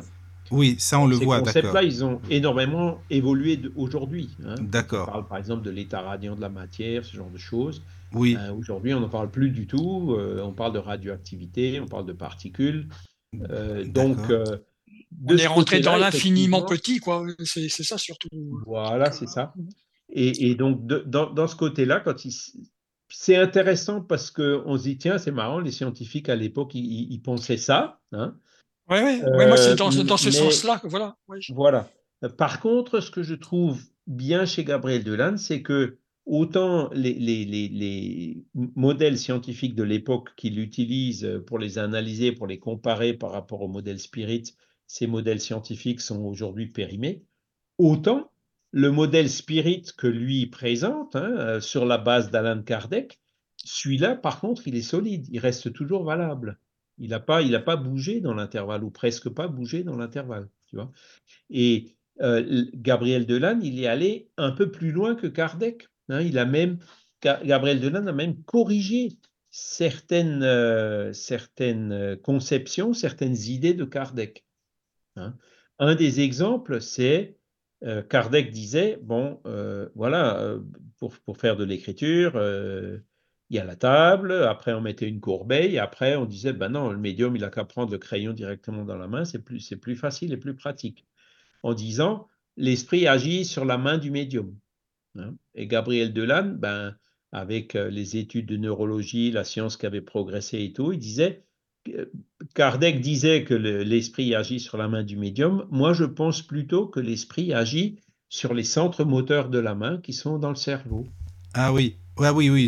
directement, directement. ah c'est intéressant ça, justement. Il n'agit pas directement sur la main, il agit sur la main à travers les centres moteurs du cerveau. Et c'est subtil. Oui, mais ça fait partie de ces compléments que Gabriel Denon a apportés. D'accord. Mais c'est quand même valable. Il a vraiment de très très bons arguments. Et mmh. moi, aujourd'hui, quand je réfléchis euh, euh, au concept euh, spirit, c'est lui qui, qui, qui, est vraiment allé très très loin et qui a, je, moi je pense qu'il a, il a vu juste. Il y a beaucoup beaucoup de choses qu'il dit, euh, notamment au niveau de l'évolution de l'âme, dans les livres suivants qu'on verra après, oui, euh, qui sont extrêmement justes. Hein. Je, pense, je, pense, que Delane, il avait vu juste. Donc c'est toujours donc, valable ce par livre. Par rapport à ça, ces livres sont extrêmement intéressants Oui, oui. C'est pour ça, Michael, toi, j'ai le ressenti de bien lire ces bouquins parce que c'est. c'est vrai. Ça... Moi, je t'avoue, je les connais moins, beaucoup moins que ouais. les autres. Alors, tu vois, c'est fallait que je les lise. Oui, mais c'est bien sûr. C'est intéressant, pas... justement. Bah, oui. mm. Alors, ce sont des livres scientifiques quand même, hein. euh, mmh, donc ils sont un peu moins populaires que ceux de Léon Denis. Hein. Donc, mmh. euh, celui-ci, le spiritisme devant la science, euh, ils, ils, en avaient, euh, il, il, était au 9e mille en 1923, alors qu'après la mort, je ne me souviens plus, mais c'est 30e ou 40e mille. Hein. donc, oh. Parce que, ben, après la mort, c'est un livre qui est beaucoup plus ouvert, beaucoup plus accessible. Mais est-ce que Léon ouais. Denis et, et, Gabriel Delanne euh, se voyaient parfois, s'entendaient enfin, bien ouais, Je pense que oui. Oui, oui, oui. ils, se connaissaient bien, quoi. Ils se connaissaient bien. Ils ont eu une seule, euh, il y a une seule fois où ils n'étaient pas tout à fait d'accord entre eux. Oui. C'est, euh, alors je me souviens plus, c'est, je pense de mémoire dans les années 1910 ou oui. peut-être dans les années 1900. C'est, il y a un médium qui est venu euh, en France et qui a été euh, attrapé à tricher. Hein? Ah, et oui, hein. Gabriel Delanne, lui, euh, il disait, OK, il a peut-être triché ce jour-là, mais moi, quand je l'ai vu, il n'a pas triché. Voilà, c'est-à-dire, c'est- et ça, c'est un peu le, le cas de tous ces médiums, hein, c'est que Oui, oui, c'est ça. euh, quand- il, il trichait quand ça allait pas, mais à la base, Mais à la base, c'était un bon médium, quoi. À la Ceux base. qui les ont eus au début, ils Oui. ont vu des phénomènes authentiques. Oui, oui, c'est par ça. après, quand la cote du médium est montée, qu'il y avait de plus en Mhm. plus d'argent impliqué, Forcément. que ben, parfois ils se sont mis à tricher, ils se sont fait Oui. avoir. Mais Alors, Léon Denis, coup- lui, il était catégorique. Il disait il triche tout le temps, c'est ça, alors que Gabriel Delanne, non. Il disait c'est ça, il n'était pas catégorique, il dit qu'il faut absolument qu'on se désolidarise de lui. Et, et de là, Ah, dit non, parce qu'il a Le fait de l'avoir vu tricher, quoi, dans- Voilà. une Ah, fois, oui, et puis voilà. Mais bon, c'était juste, euh, voilà, ils avaient un, un point de désaccord hein, euh, Oui, sur ce cas oui. précis. Mais pour tout le reste, euh, ils étaient, euh, Ils étaient, tout à fait- euh, toujours tout à fait d'accord entre oui, eux, oui. hein. Et l'un citait souvent l'autre, hein, ça c'est clair. Et Ils, allaient, ils sont allés ensemble à Liège, ils ont fait pas mal de conférences ensemble, à droite, à gauche, ils ont participé à des congrès, euh, voilà. Hein, et alors, Oui, c'est vrai Léon que Denis habitait à Tours, Delanne habitait à Paris, ils ne se voyaient pas tous Ouais. les jours non plus, hein, mais euh, vrai, oui. ils, se voyaient quand même euh, Tu régulièrement. te rends compte, s'il y avait de l'audio, Daniel, on aurait pu écouter leurs conférences. Ça aurait été sympa. Ouais, hein, Ah, tu ouais, ça, Non, mais c'est ce vrai, je hein. regrette de Ah, moi euh, aussi. Pourtant, dans les, dans années Denis, 20, ça Gabriel existait, Delanne. l'enregistreur. Oui, mais- c'est mais surtout moi qui aime bien l'art oratoire. tu Ah vois, oui, oui, oui. ça- Ça aurait oui. été vraiment bien de les entendre, ça c'est sûr. Ouais. Ah oui.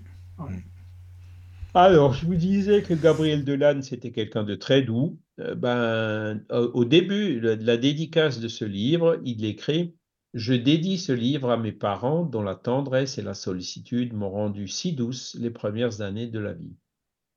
Voilà, donc c'est Ouais. euh, le fils reconnaissant vis- reconnaissant Reconnaissant, vis-à-vis de ouais. ses parents, qui étaient d'ailleurs tous les deux encore en vie à cette époque-là. hein. C'est beau. hein. Voilà. Alors, 1885, donc il était vice-président de l'Union Spirit française. hein. Il a donné des conférences un peu partout, en France, en Belgique, en Suisse. hein, c'est pareil. Une fois, après le, le- le- la diffusion du livre, ben, il commençait à être un peu plus connu, hein, comme, comme Léon Denis d'ailleurs. Euh, par contre, il il, il était, il n'avait pas une très bonne santé. Donc, il avait une vision déficiente de l'œil gauche hein, à cause d'une euh, infection ou d'un problème qui a ouais. été mal soigné quand il était jeune. Et il souffrait aussi d'ataxie. Ataxie, alors euh, Wikipédia C'est nous pas le cervelet là qui joue. c'est ça. Ouais, C'est ça l'ataxie ou danse des tendons est une maladie neuromusculaire qui consiste en un manque de coordination fine des mouvements volontaires. Elle est liée à une atteinte du système nerveux. Le trouble de la coordination est partiellement corrigé par le contrôle visuel. Et en plus, il ne voyait pas bien son œil gauche. Bien sûr, donc ça, bien sûr. ouais. Voilà. Le cervelet est le centre de la coordination fine des mouvements des muscles, tandis que l'information qui en émerge est véhiculée jusqu'aux muscles par la moelle épinière et les nerfs périphériques. C'est ça. voilà. Pour cette raison, un trouble, soit dans la moelle épinière, soit dans les nerfs périphériques, peut causer une ataxie. L'ataxie se manifeste principalement par des troubles de la marche, de l'équilibre postural et de la station debout, du guidage des mouvements par la vue ou le toucher, marche dans le noir par exemple. Ah ouais. Donc euh, c'est quand même un truc euh, assez embêtant. Ouais. Euh, et c'est pour ça qu'on le voyait souvent assis et à la fin de sa vie, il était en chaise roulante. Il n'arrivait plus à tenir debout hein, à cause de cette ataxie. Voilà. Et donc, euh, c'est une maladie euh, un peu dégénérative, quoi, Dégénérative, avec oui. le temps. ouais. Mm. Et donc, euh, je crois que c'est à partir de 1910, quoi, que le dernier voyage qu'il a pu faire, après, ben, il était condamné à sa chaise roulante. hein. Voilà. Et malgré ça, il est resté avec toujours aussi doux, avec son cœur sur la main, etc. C'était vraiment une personne, euh, comment dire, euh, très fantastique. Quoi. Je- j'aurais- je- ça- ça- ça- dommage, hein. J'aurais bien aimé le connaître. hein. Voilà. Oui, oui, oui. Voilà. Ensuite, ben, 1892, la famille de Nan avait été atteinte par une autre catastrophe financière qui l'obligeait à liquider le magasin euh, qui était passé de la rue Saint-Denis au passage Choiseul, passage Choiseul, voilà. Et donc c'est là aussi où la revue euh, Le Spiritisme a été cédée à Arthur d'Anglemont en 1893. Donc cette cession, c'était euh, là encore à cause de difficultés financières de la famille, voilà. Et Alexandrine Delanne, sa mère, donc elle est morte en 1894. Donc c'était des années assez difficiles. Voilà. Alors, 1887, hein, on est toujours, euh, on revient un peu avant.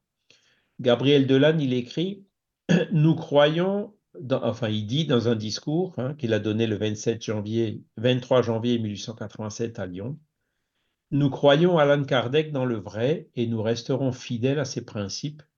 Solidement appuyés sur la science, nous marcherons hardiment dans la voie que nous a ouverte son génie, les yeux fixés sur les consolations qu'apporte avec elle notre chère doctrine. Nous marcherons vers les horizons grandioses et sans bornes qu'elle nous découvre. Nous marcherons au but, soutenus par la force que donne le bon droit, la vérité et la science, et nous essaierons ainsi d'établir la vérité des œuvres du Maître. D'accord? Donc là, on voit qu'il a toujours été fidèle à Kardec, hein, il le déclare euh, ouvertement. 1887, il avait déjà écrit Le spiritisme devant la science deux ans avant. Lui, il pensait que Kardec avait vu juste, donc il pensait vrai, puisque encore aujourd'hui, euh, il y a 40 millions de, de personnes qui pensent que Kardec avait vu juste. hein. Mhm. Donc, euh, et c'est pour ça que Gabriel Delanne, en fait, euh, en, en approfondissant sur la base que Kardec nous a léguée, ben, les- tous les développements qu'il a réussi à faire, moi je pense que Delanne, il a vu juste aussi, hein, sur beaucoup, beaucoup de points. Voilà.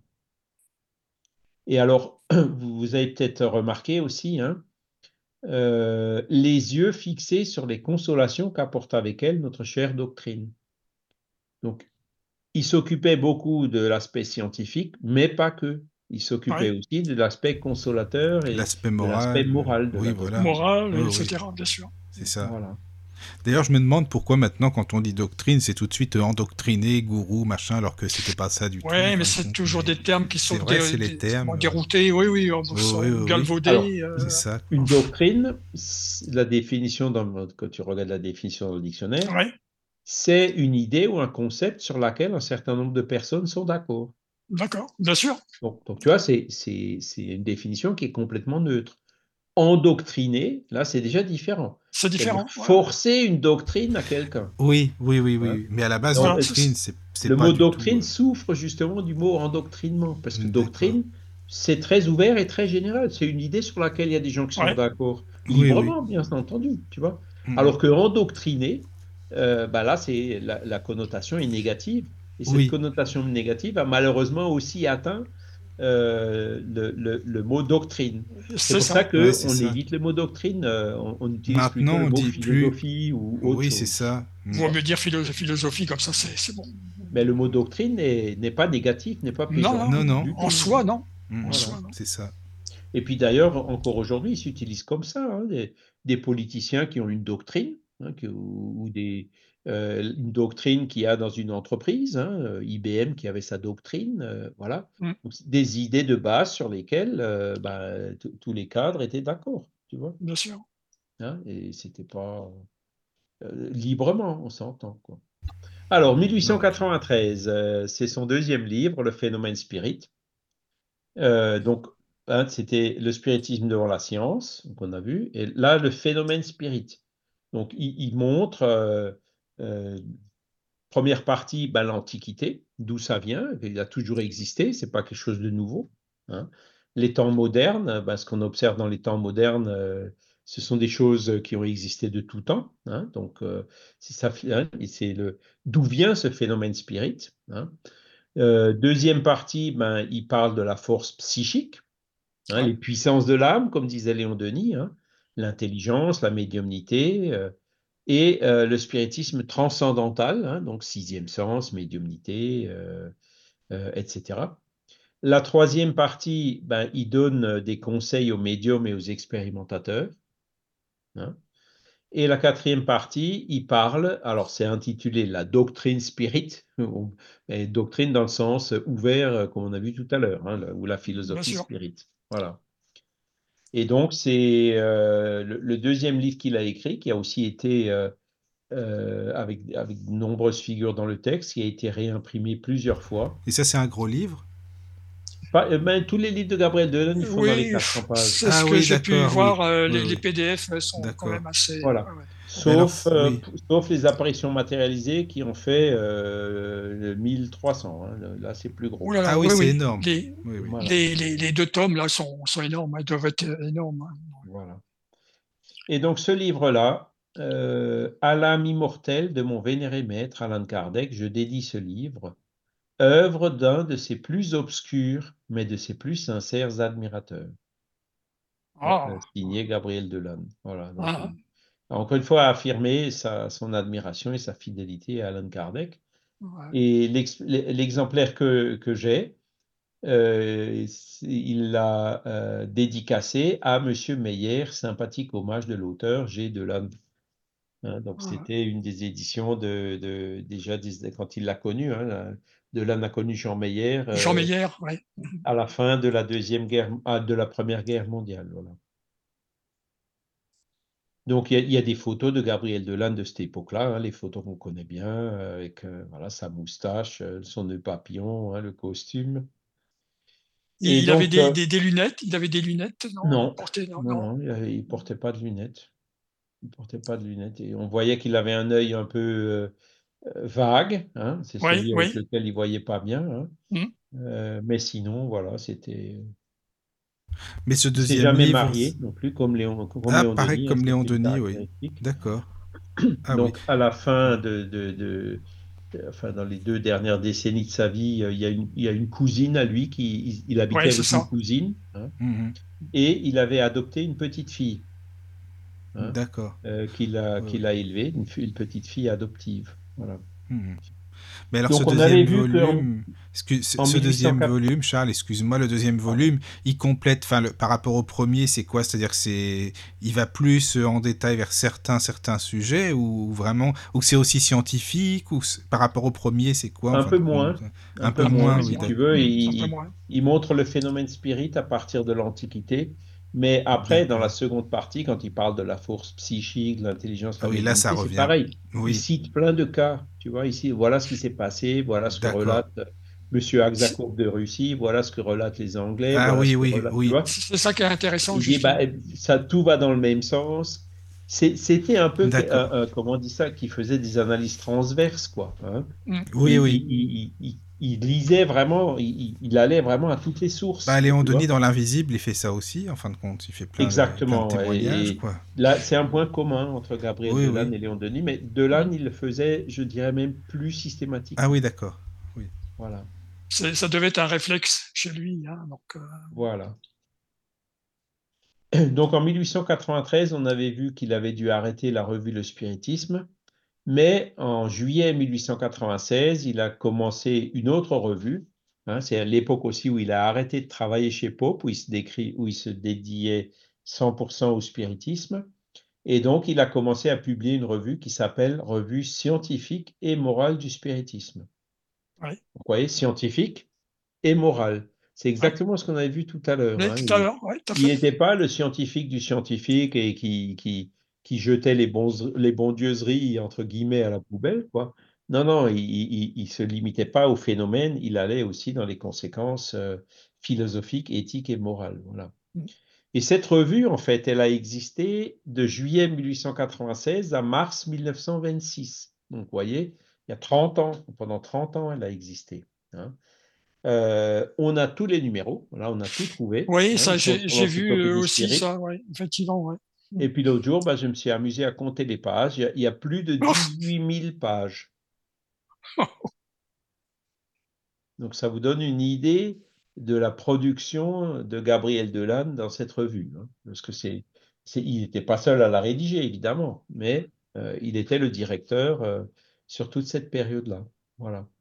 Et Il donc y a, il y a beaucoup d'images dedans. Il y a beaucoup d'images il y a dedans, des non, images, oui, beaucoup d'images, y compris des images de bonne qualité, hein, avec euh, En plus. papier glacé, etc. Certaines. Oh hein. là, ah ouais, effectivement. Non, non, c'était une revue. Et puis, il y avait toujours cette euh, mécène hein, qui, qui, qui aidait au, Oui, c'est toujours cette euh, dame-là, oui, oui. ah ouais. Voilà.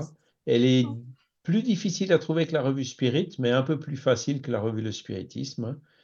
Et donc là, vous avez euh, une collection et l'analyse de centaines et de centaines de faits qu'il a recueillis dans le monde entier, hein, euh, qu'il a puisé aux meilleures sources, en plus de ses propres expériences et de ses propres observations. Tu comprends pourquoi? Maintenant j'aime bien fouiner un peu. Bah, T'as genre raison, de- non, mais c'est Bah oui. intéressant justement Bah d'aller oui. fouiller par là, c'est c'est sûr, ça. On apprend C'est vrai que là, là, il y a vraiment beaucoup, beaucoup, beaucoup, beaucoup, beaucoup. euh, Moi, j'en ai, euh, j'ai j'ai un jour, euh, pas, enfin voilà, c'était, je pense, tombé du ciel, quoi. Euh, j'en ai trouvé euh, une énorme collection. Hein, c'était pas complet, mais on, on a tout. Hein, euh, entre deux, trois sources différentes, on a réussi à. Oui, bien sûr. Il manque rien. hein. Euh, mais le, le spiritisme qui nous manque, ben, il est ni à la Bibliothèque nationale de France, ni à la Bibliothèque Saint-Geneviève. On a vraiment cherché partout. Pour l'instant, on n'a pas trouvé. Mhm. Voilà. Mais c'est là, donc tout, tout est là. Tout le monde peut euh, la télécharger gratuitement sur l'encyclopédie Spirit. Mm. Alors pareil, euh, Daniel, donc c'est du, c'est du, des images OCRisées sans correction de l'OCR. hein. Oui, c'est ça, sans, sans la correction. quoi. Voilà. Donc pas, peut-être pas trop, pas si pratique euh, que ça à lire euh, pour vous, quoi. Ben oui, non, on- il y, a, il y a des passages où c'est un peu plus difficile à comprendre. Quoi. C'est- Ouais. La revue Spirit, par exemple, je suis en train de... le- de euh, on- on- on- c'était les tout premiers qu'on avait scannés dans les années, fin des années 90. Alors c'était à l'époque, des, des fichiers de, de 2-3 mégas, c'était un problème. hein. C'est, Oui, oui, oui. Internet à 18 kilos, euh, je sais pas Ah, quoi, ben. euh, bits, euh, ouh là là là. Donc, euh, Ouais. il y avait des trucs compressés, et puis les OCR de l'époque n'étaient pas ce qu'ils sont aujourd'hui. Ben, à fait. Donc euh, là, je, je viens de, de- de faire une campagne, donc on les a toutes remises à neuf.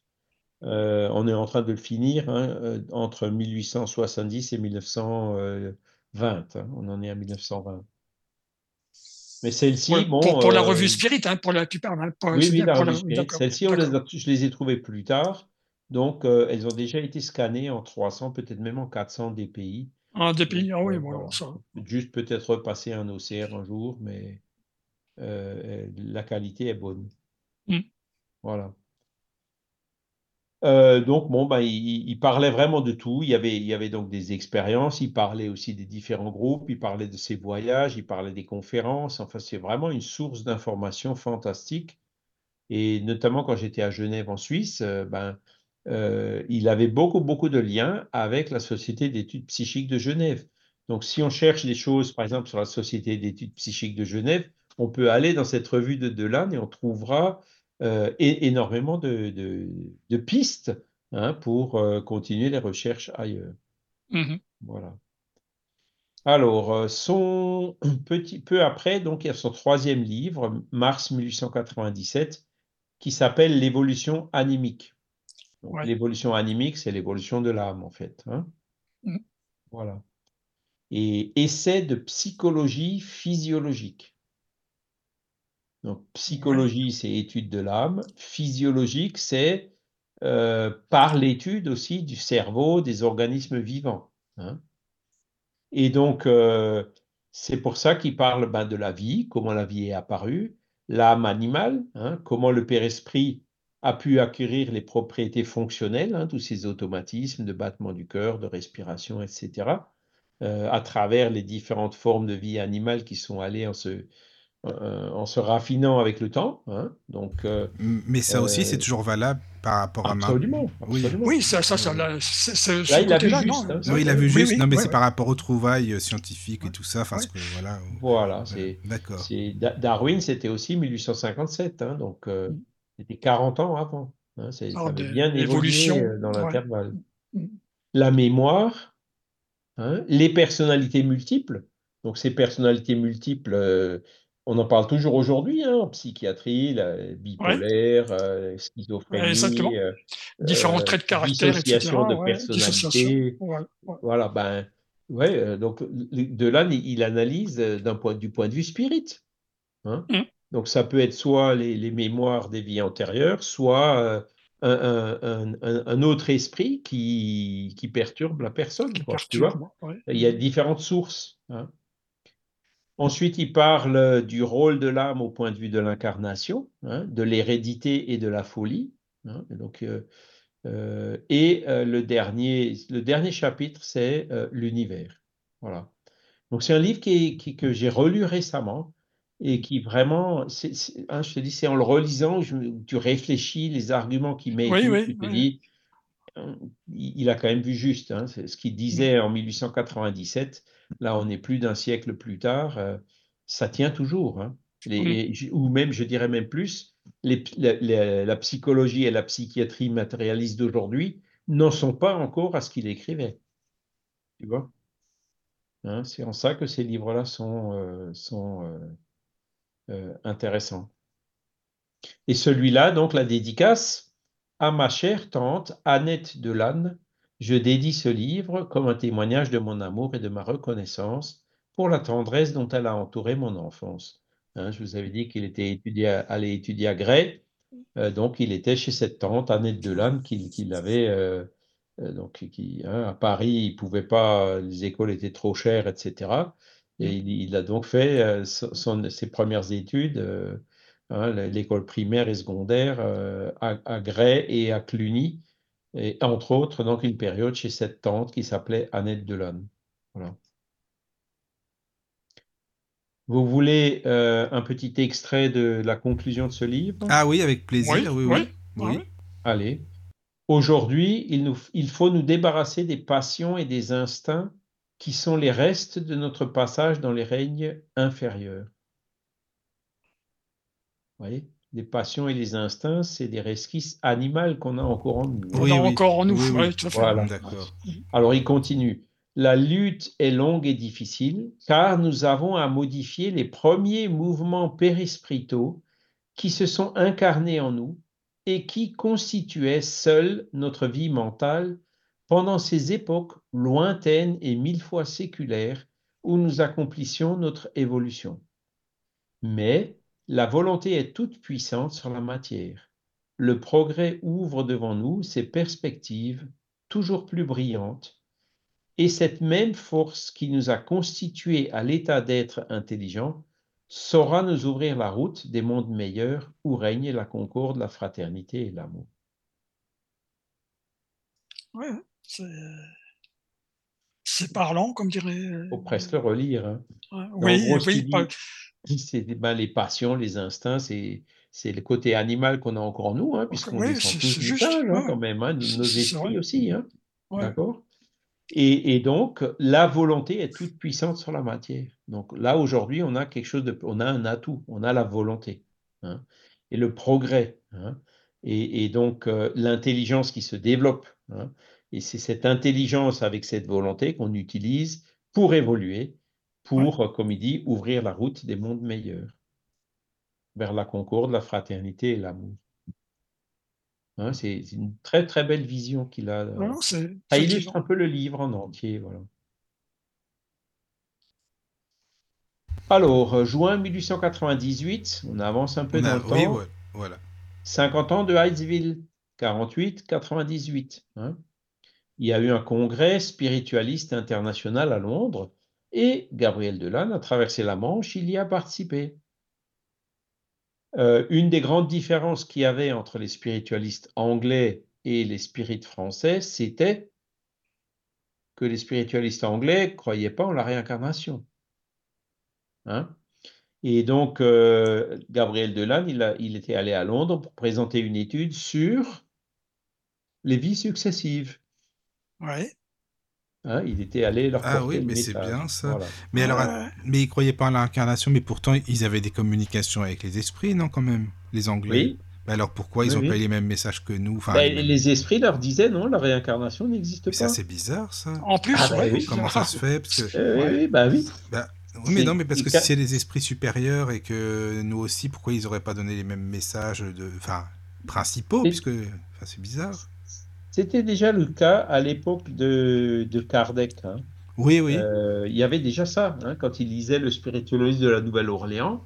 euh, quand ils avaient fait, par exemple, une analyse aussi du livre des médiums, ils disaient, bon, le livre des médiums, c'est vraiment génial ce qu'a fait Kardec, mais il y a un truc sur lequel nous, on n'est pas d'accord, c'est la réincarnation. D'accord. Ah hein. oui. Et, et Kardec, il a lui-même aussi demandé aux esprits, pourquoi est-ce que les esprits chez ça. nous ils disent qu'il y a la réincarnation Oui. et là-bas ils disent qu'il n'y en a pas Et les esprits répondent, si on disait ça comme ça de façon brutale là-bas, ça choquerait et personne Ah. ne nous aurait écouté. Ah, déjà, tu vois, à cette époque. Voilà. Alors, Hmm. évidemment, les esprits, ils peuvent pas laisser euh, non plus les anglo-saxons en retard. Hein. c'est pour ça que justement. notamment, il y a oui, dénommé Ian Stevenson qui s'est réincarné aux États-Unis. Hein. Hmm. Et Ian Stevenson, moi je me souviens, il y a, il y a- il y a un Suisse hein, qui s'appelait euh, Karl Eugène Müller, hein, qui, qui était euh, président de, de la Fédération Spirit Internationale, qui s'appelle d'ailleurs en anglais International Spiritualist Federation, qui traduit spirit en français par spiritualiste en anglais. hein. Je, Ouais. je pense d'ailleurs qu'elle est la meilleure traduction. Et, et ce, ce Karl Eugène Meyer, il avait dit ce serait quand même étonnant que les scientifiques euh, croient en la réincarnation avant les spiritualistes. tu vois? Hein, Parce qu'il y avait encore des réticences, et ça, c'était dans les Bien années sûr, ouais. 1960, hein, les premiers livres de Stevenson.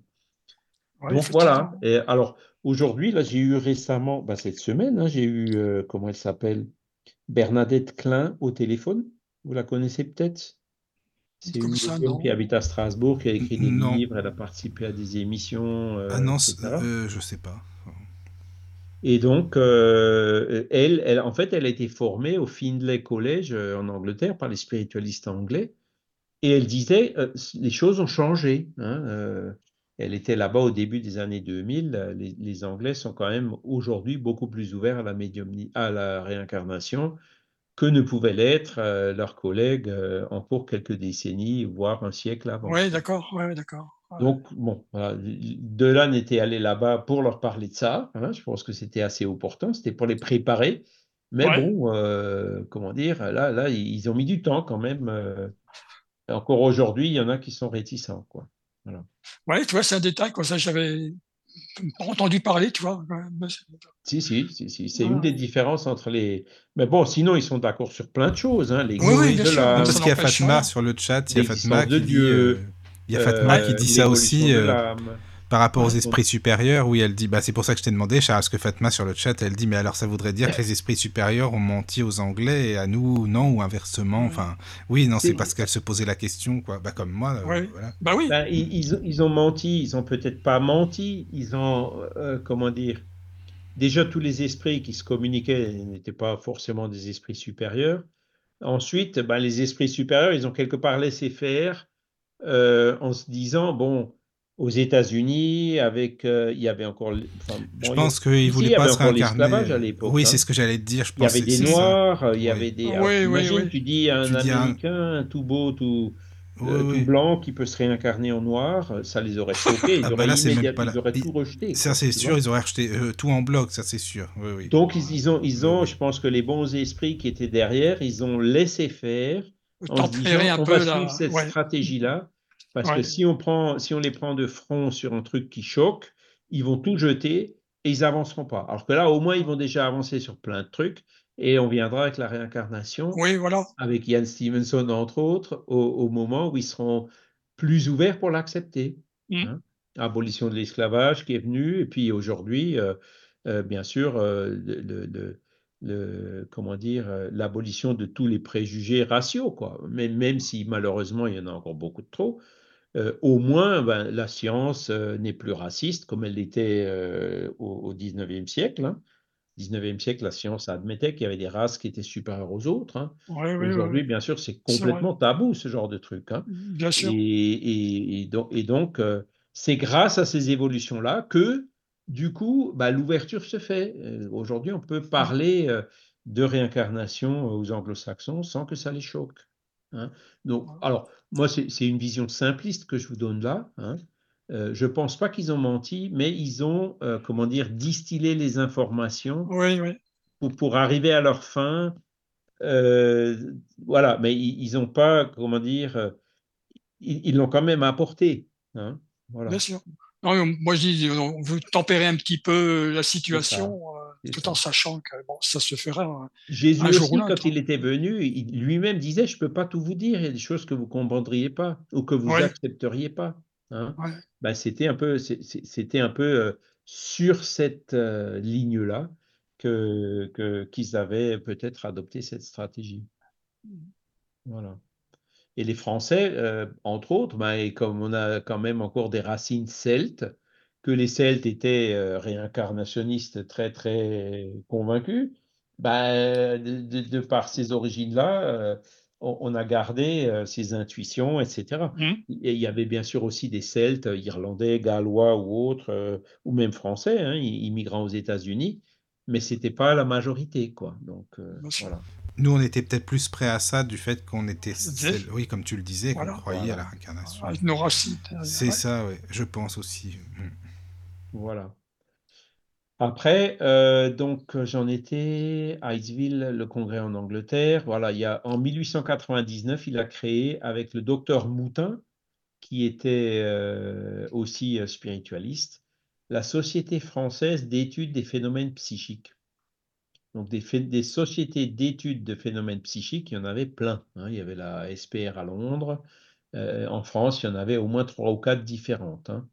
Et celle-ci, avec Moutin, ils, avaient quand même, euh, ils suivaient le paradigme spiritualiste, hein, alors que beaucoup d'autres euh, sociétés d'études psychiques euh, n'étaient pas ouvertes à l'idée spiritualiste. Hein. donc forcément, ils, se complétaient un peu les uns les autres.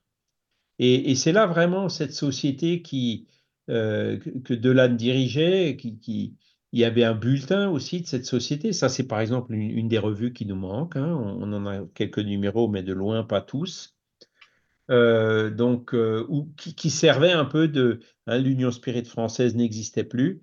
Elle servait un petit peu de point de contact à tous les spirites de France, par la gentillesse et l'ouverture et mmh. l'aura qu'avait Gabriel Delanne. Hein. Euh, donc, elle a fait vraiment un travail important donc de point de liaison entre tous les spirites français. Voilà. Et elle a été remplacée en 1919, après la Première Guerre mondiale, quand a été créée la, nouvelle Union Spirit française, fondée par Jean Meyer. Alors, quatrième livre, en 1899, L'âme est immortelle. Hein? Donc, là, il, prend, il reprend vraiment le point de départ, hein, mais il fait un livre complet sur ce sujet-là, hein, et avec tous les éléments qu'il a réussi à réunir euh, dans l'intervalle. quoi. Mais par rapport au premier livre, alors c'est quoi la, la différence? Ben, Le premier livre, euh, il, commençait effectivement par euh, l'existence et l'immortalité de l'âme, mais il, en faisait vraiment que la première partie, l'introduction. Alors que là, le livre entier est, consacré, parle de ça, est consacré à ça, et donc avec beaucoup, beaucoup plus d'éléments, beaucoup, beaucoup plus de preuves, y compris tout ce qui s'est fait entre 1885 et 1899. Hein. Première partie, l'observation, coup d'œil historique, hein, voilà. magnétisme, hein, existence du Père-Esprit, c'est quelque chose de fondamental hein, qui permet de comprendre beaucoup de choses. Le, tous les phénomènes de dédoublement de l'être humain, dont on a déjà parlé dans des mmh. émissions antérieures, et euh, ben, le corps fluidique après la mort, donc le Père-Esprit après la mort. Voilà. Mmh. Oui, il rebrosse. Euh, hein. ah oui, que pour l'observation déjà. Oui, d'accord. Oui. Première partie, l'observation. Voilà. Qu'est-ce qu'on peut observer? Deuxième partie, l'expérience. Hein. Euh, il disait, on peut observer des phénomènes qui se produisent spontanément, mais on peut aussi réaliser des expériences hein, sur le dédoublement. colonel de Rocha, docteur Luis, photographie, moulage et extériorisation de la sensibilité, extériorisation de la motricité, etc. Hein. Donc, euh, c'est ça, il en parle dans la seconde partie. Expérience, étude expérimentale sur le dégagement de l'âme humaine. Voilà. Et il y avait donc les premiers moulages hein, qu'ils avaient faits par les phénomènes de matérialisation d'ectoplasmie. D'accord? Après, il fait une troisième partie euh, où il révise un peu le premier livre, Le spiritisme et la science, puisque ça a exactement le même titre. Hein. La troisième partie de ce livre, c'est Le spiritisme et la science. Donc, il, met à jour avec les 15 ans d'évolution de la science qu'il y a eu dans Ah, voilà, bah, c'est bien. Ah oui, effectivement. Et la quatrième partie, c'est un essai sur les créations fluidiques de la volonté. Donc, c'est l'idéoplastie. Oui.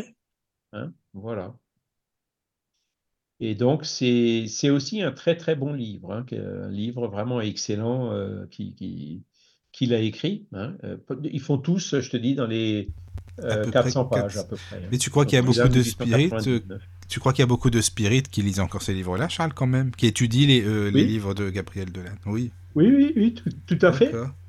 Tout à fait, parce que je te dis, les concepts qu'il y présente, en termes de, de, de, de modèle, hein, de conceptualisation du Père-Esprit, de l'âme, euh, spirit, hein, en gros. Oui, oui. Euh, il, a, il a vraiment avancé pas mal. Hein, Jusqu'à présent, bon, alors, as Hernan Guimaraes Andrade, et en as d'autres qui ont avancé un peu plus. Oui, oui. Mais euh, c'était vraiment le pionnier des, du modèle, de, de l'élaboration d'un modèle hein, conceptuel spirit. Voilà. 1900, euh, il y a eu le congrès spirit et spiritualiste à Paris. Hein, donc Delis y avait participé, Papus y avait participé. Delanne aussi y avait participé. Donc euh, il était membre du comité d'organisation et il était secrétaire général de la section spirit. Voilà. Et 1900, il y avait aussi l'exposition universelle, non Il, y avait une exposition universelle et il y avait aussi un congrès psychique. Ah, Et parce que Delanne, lui, si tu veux, il participait au congrès psychique donc ceux qui étaient matérialistes, il, allait quand même, parce que beaucoup des phénomènes qu'il cite, il les récupérait en fait euh, des psychistes, les, annales des sciences psychiques, donc ça on en a déjà pas mal euh, sur l'encyclopédie Spirit. C'est vraiment un, dictionnaire, comme, comme les, les proceedings de la SPR de Londres, c'est un dictionnaire de phénoménologie. Alors, quand il commente, il donne une interprétation qui est très réservée par rapport au, au, au modèle spirit. Mais de là, lui, non, il, récupère euh, les récits qu'ils font, les expériences qu'ils font, pour justement dire, voilà, ben vous voyez ce qu'ils disent, ça va tout à fait dans le sens de la théorie spirit. Et on l'explique de façon beaucoup plus simple avec la théorie spirit. Hein, c'est ça ce que Delan avait, il avait cette ouverture, il allait mmh. chercher vraiment les informations euh, partout où elles étaient, même chez ceux qui n'étaient pas d'accord avec lui. Voilà. Alors évidemment, quand il allait là-bas, de temps en temps, il se faisait, il se faisait qualifier de ouais, mais tu vas trop vite, tu es un fou dingue, tu bah as, des préjugés euh, spiritualistes. Et il leur répondait, il était là, hein. oui, mais vous avez un préjugé matérialiste. Quoi. Voilà. C'était un dialogue, euh, je dirais, ferme mais courtois. Il, il, il, vivait en bonne entente. Et d'ailleurs, Delanne est allé à Alger avec Charles Richet pour observer euh, les phénomènes de la vie. Les phénomènes, oui, effectivement. Ils sont allés ensemble observer des phénomènes. Donc ça veut dire qu'ils se connaissaient bien et il Delanne, en tout cas, participait aussi au congrès psychique. Euh, 1901, son père est décédé, hein, Alexandre Delanne. Alexandre, oui. Et ben, dans cette Société française d'études psychiques, il donnait toutes les semaines des conférences. Voilà. 1902, son, alors j'ai perdu le compte, cinquième livre, Recherche sur la médiumnité. Donc ça, c'est le livre des médiums de Delan. Voilà. Première partie, le phénomène spirit et l'écriture automatique. Deuxième partie, l'animisme, c'est-à-dire qu'est-ce qui vient de notre propre âme et qu'est-ce qui vient d'une autre âme. Hein?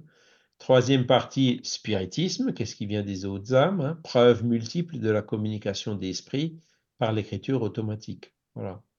C'est un, des livres qui est d'ailleurs le, euh, les, deux livres qui ont le plus de succès de Gabriel Delanne, enfin les trois, hein, c'est le spiritisme devant la science, recherche sur la médiumnité et le dernier qu'il a écrit sur la réincarnation. Mhm. Mais le recherche sur la médiumnité, donc il y a beaucoup de choses en plus que le livre des médiums de Kardec. Enfin, qu'est-ce qu'il apporte de, plus, des exemples ou, euh? Alors, il, dans le livre, il dit ben, ce que Kardec a écrit, euh, voilà, c'est vraiment, euh, ça reste la base. Hein. Mais ensuite, évidemment, il apporte toutes les expériences, toutes les recherches qui ont été faites dans l'intervalle. 40 hein. ans après le livre des médiums. D'accord? Donc, il complète et notamment, euh, ben, dans certaines explications, comme je vous l'ai dit tout à l'heure, au niveau de la psychographie, euh, ben, il, introduit des, nouvelles idées en disant avec les centres moteurs du cerveau plutôt que d'agir sur la main, par exemple. Hein. Mmh. C'est donc en 1905 qu'il a adopté une petite fillette hein, de 7 mois, elle était toute petite, qui s'appelait Suzanne Rabotin, et donc qui a vécu avec lui jusqu'à sa mort. Hein. C'était sa fille euh, qui, euh, qui, voilà, qui, qui l'a élevé. Hein. Donc, ce n'était pas que la théorie, c'était aussi la pratique. Il a participé au congrès de Liège en Belgique. 1905, hein. euh, ben, c'est là où il est allé à Alger avec le général, euh, chez le général Noël et son épouse Carmen Sita, avec Charles Richet, pour étudier les phénomènes de la Villa Carmen. Donc Richet était avec Delanne, ils ont observé les phénomènes, ils ont fait des rapports mais ça n'a pas empêché après d'autres gens de dire Ah, ben regardez, là, il y a une faille, là, il y a une faille, euh, ils ont triché, etc. etc. Ouais, ouais, ça a toujours été le cas, hein, mais bon, voilà. 1906, euh, il marchait déjà avec deux cannes, hein, euh, et il allait à Lyon. Donc, il, il, était aussi copain de M. Bouvier, M. Bouvier qui était un fameux spirit et guérisseur euh, à Lyon. Hein, ah oui, euh, qui, le soignait, quoi. Mais bon, mmh. c'était euh, dégénératif, quoi. Donc il a pu ralentir, mmh. mais pas arrêter mmh. en un taxi. Et en 1908, donc c'est là où il était de plus en plus indisposé. Il a quand même réussi encore à voyager jusqu'à Nice chaque année. Et donc il passait en gros les hivers à Nice. Il y a des amis qui, qui lui proposaient, qui lui prêtaient une villa et de, laquelle il voyait euh, la mer. Hein. Et c'est donc en, en, 1908 à Nice qu'il a travaillé à son, au, livre suivant qui s'appelle Les apparitions matérialisées des vivants et des morts. Hein. c'est le fameux qui a en deux volumes hein, qui, qui, totalise 1300 pages. Oui, ouais, c'est ça, volumineux, c'est vrai. Donc 1909, c'est le tome 1 qui est sorti, Le fantôme des vivants. Alors là, là, par contre, donc 527 pages, il y a plein de photos, il y a c'est un peu son, son, livre encyclopédique, si j'ose dire. Hein. Et il avait vraiment. j'avais envoyé à, Caroline euh, pour qu'elle regarde les photos, justement. Voilà. Donc, ça, le, le, tome 1, c'était Le fantôme des vivants. Et en 1913, 11, pardon, c'était le tome 2, ben, c'est Les apparitions des morts, qui faisait 841 pages. Et là, c'est que des exemples qui sont donnés en fin de compte, euh, ou c'est vraiment des. Oui, alors il donne, il y a énormément de narrations de, phénomènes, mais il les classe et puis il, il, parle aussi de la théorie. D'accord. Oui, c'est ça, c'est intéressant qu'il parle des deux, voilà, d'accord. Ah oui, oui, oui, oui, oui, justement. Hmm. C'est un peu le couronnement encyclopédique, c'est un peu une thèse, quoi. D'accord, ah, mais ça c'est vrai. Oui, oui, oui, c'est bien ça. C'est pour ça, quand j'ai vu ça, je dis ça, ça c'est bon pour euh, que Caroline puisse voir. Euh, mais bon, c'est vrai, après, c'est, le temps hein, qui manque toujours. Euh, ouais, ouais. Surtout euh, bouquins comme ça. Hein. Je, les, je les ai lus, pas complètement, et il y a déjà très longtemps. C'est vraiment des livres que je relise ça. Et donc, la dédicace, c'est à la mémoire de Madame Martha, euh, je dédie ce livre comme un témoignage de la respectueuse amitié de l'auteur. Donc, on n'a pas su encore qui était cette Madame Martha. Ah bah, c'était peut-être des amis ou peut-être la personne qui lui prêtait la villa à Nice ou quelque chose. Ah oui, peut-être. Moi, j'ai pensé à ça aussi, oui. Alors, conclusion du tome 2, un petit extrait. Toutes les précautions étant bien prises pour éloigner diverses chances d'erreur, nous avons vu l'âme humaine désincarnée se manifester objectivement par des photographies, des moulages, des écrits qui ont permis de les identifier. Ce sont les mêmes êtres que l'on connaissait si bien sur la Terre qui se font voir longtemps après leur disparition du milieu terrestre, affirment par leur présence que la dissolution de leur enveloppe charnelle ne les a pas anéantis. Aucune évidence n'est supérieure à celle-là. Elle suffit pour convaincre à tout jamais ceux qui en sont les témoins. Ouais, ouais voilà. Alors là, il y a, ça c'est un peu, euh, il y a des personnes qui critiquent un peu euh, Gabriel Delan parce que, euh, donc là, vous voyez, dans ce genre d'affirmation, il y va fort. Hein. il dit, c'est évident. Hein. Mais parce que le problème de ces phénomènes qu'on a encore jusqu'à aujourd'hui, hein, c'est pour la saga de l'ectoplasme, les, les, oui, les fameux bouquins. De pages et le troisième tome de 1000 pages qui va bientôt sortir, montre bien le problème. C'est que la personne qui vit un phénomène comme ça, la personne qui vit une NDE, hein, elle est convaincue, tu vois. Mais le problème, c'est que quand elle le raconte à quelqu'un, le quelqu'un, il regarde euh, en disant, bon, ben, toi, tu as vu ça, mais moi, je n'ai pas vu. Bah oui, oui, oui. C'est là où, comment dire, les phénomènes qui, qui se... La personne qui les a vécus, hein, elle est vraiment convaincue. Surtout qu'elle voit qu'il y a plein d'autres personnes qui ont aussi vécu des EMI, qui ont eu le même genre d'expérience, etc. Mais pour convaincre quelqu'un qui n'a pas vu les mêmes phénomènes, c'est beaucoup plus difficile. Après, il y a aussi des gens qui voient les phénomènes et qui croient quand même pas. Oui, de toute façon, rien d'un revers de main, euh, ils ont regardé, c'est comme s'ils n'avaient rien vu. Voilà, euh, tout le monde ne raconte pas les EMI, euh, il y a des EMI négatives, etc. Il hein, faut que le, mm. fruit soit mûr. Mais dans un, dans un en termes de méthodologie scientifique, c'est vraiment compliqué ça, parce que la, méthodologie aujourd'hui, elle aime bien les expériences que tu peux répéter à volonté. Ah ben toi, tu ne crois pas, ben vas-y, refais l'expérience chez toi. Mais là, non, c'est des, expériences subjectives. Ça dépend beaucoup de l'honorabilité, de l'honnêteté, de l'objectivité des, témoins, tu vois. Bien sûr, bien sûr. Et, et ça, il touche vraiment un problème méthodologique fondamental. Là et qui est, qui est un des plus difficiles. Les gens qui ont vu, ils, disent, ben voilà, les, les, incroyants les traitent de fous, et puis eux, ils traitent, bon, ben, les autres, c'est les, alors que les gens qui ont vécu le phénomène traitent les sceptiques d'aveugles, quoi. Hein. Mm. Et c'est un peu ce qu'on voit aujourd'hui, quoi. Voilà. Euh, moi-même, je me suis intéressé au phénomène que après avoir eu une expérience euh, euh, de la table personnelle, hein, voilà. Et, parce qu'avant, j'étais plutôt indifférent par rapport à ces choses. Je n'étais pas contre, hein, mais j'étais plutôt indifférent. Mais une fois que j'avais vu, euh, c'est là où j'ai cherché à creuser pour comprendre ce qui s'était passé. Je n'ai pas loupé, pas loupé la chance qui s'était proposée. Et ça, on peut dire aussi, la personne qui n'est pas mûre, qui n'est pas prête, il y aura des, des, des, phénomènes patents qui vont se produire avec elle, mais elles ne s'en rendront même pas compte elles y porteront même pas attention. Oui, c'est ça surtout. Il faut, faut, que le fruit soit mûr. Hein, et ça, c'est une question de, de, temps. Et voilà. Euh, il était aussi allé à Genève en 1913. C'était le premier congrès euh, spirit non, le deuxième pardon congrès spirit universel. Le premier était à, à Bruxelles en 1910. C'était les débuts d'une fédération internationale. D'accord? Et donc, euh, Delanne avait encore pu se rendre euh, à, Genève et y participer. Voilà. Donc là, là, il était déjà en chaise roulante. Hein. Voilà. Euh, après, ben, il y a eu la Première Guerre mondiale. Hein. donc, la revue scientifique et morale, elle a été interrompue entre août 1914 et, et 1917. Hein, la, plupart des revues n'ont pas pu, parce qu'il n'y avait plus d'ouvriers, ils étaient tous partis au front, etc. Mm. Et il n'y avait plus de papier, il n'y avait plus de. Voilà. Mais, mais, tu disais qu'il vivait beaucoup, beaucoup de revues se sont arrêtées hein, dans, dans l'intervalle.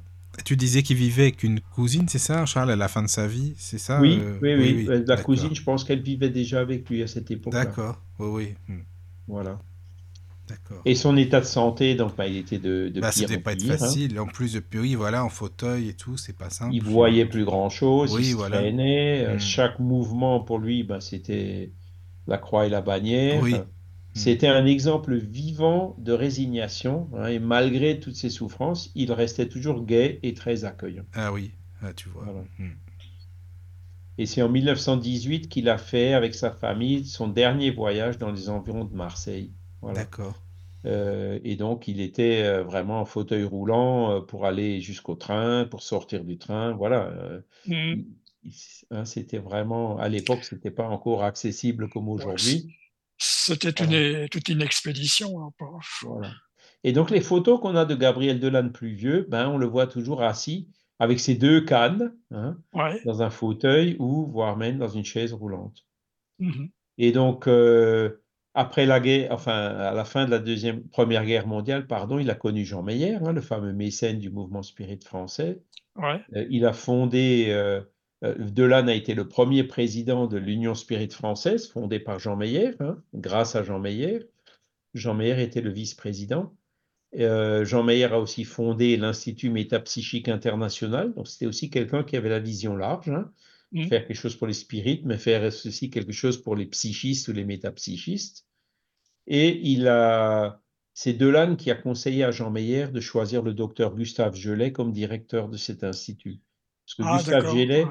était ouvert euh, au paradigme spiritualiste. Il était moins obtus que d'autres, que Richet, par exemple. hein. Richet était toujours gna gna gna, et c'est que sur son lit de mort qu'il, quand il commençait à se rendre compte euh, qu'il a, un peu changé d'avis. hein. C'est ce qu'on dit, hein, en fait. Euh, Ouais, voilà. Les témoignages là-dessus sont quand même assez euh, faibles. Voilà. Euh, Institut métapsychique international qui a été fondé en 1919. Donc Jean Meyer, c'est, il avait fait fortune dans, dans les vins, le commerce des vins. hein. Il habitait à Béziers, il avait des, des domaines dans, dans toute la région du Languedoc, quoi.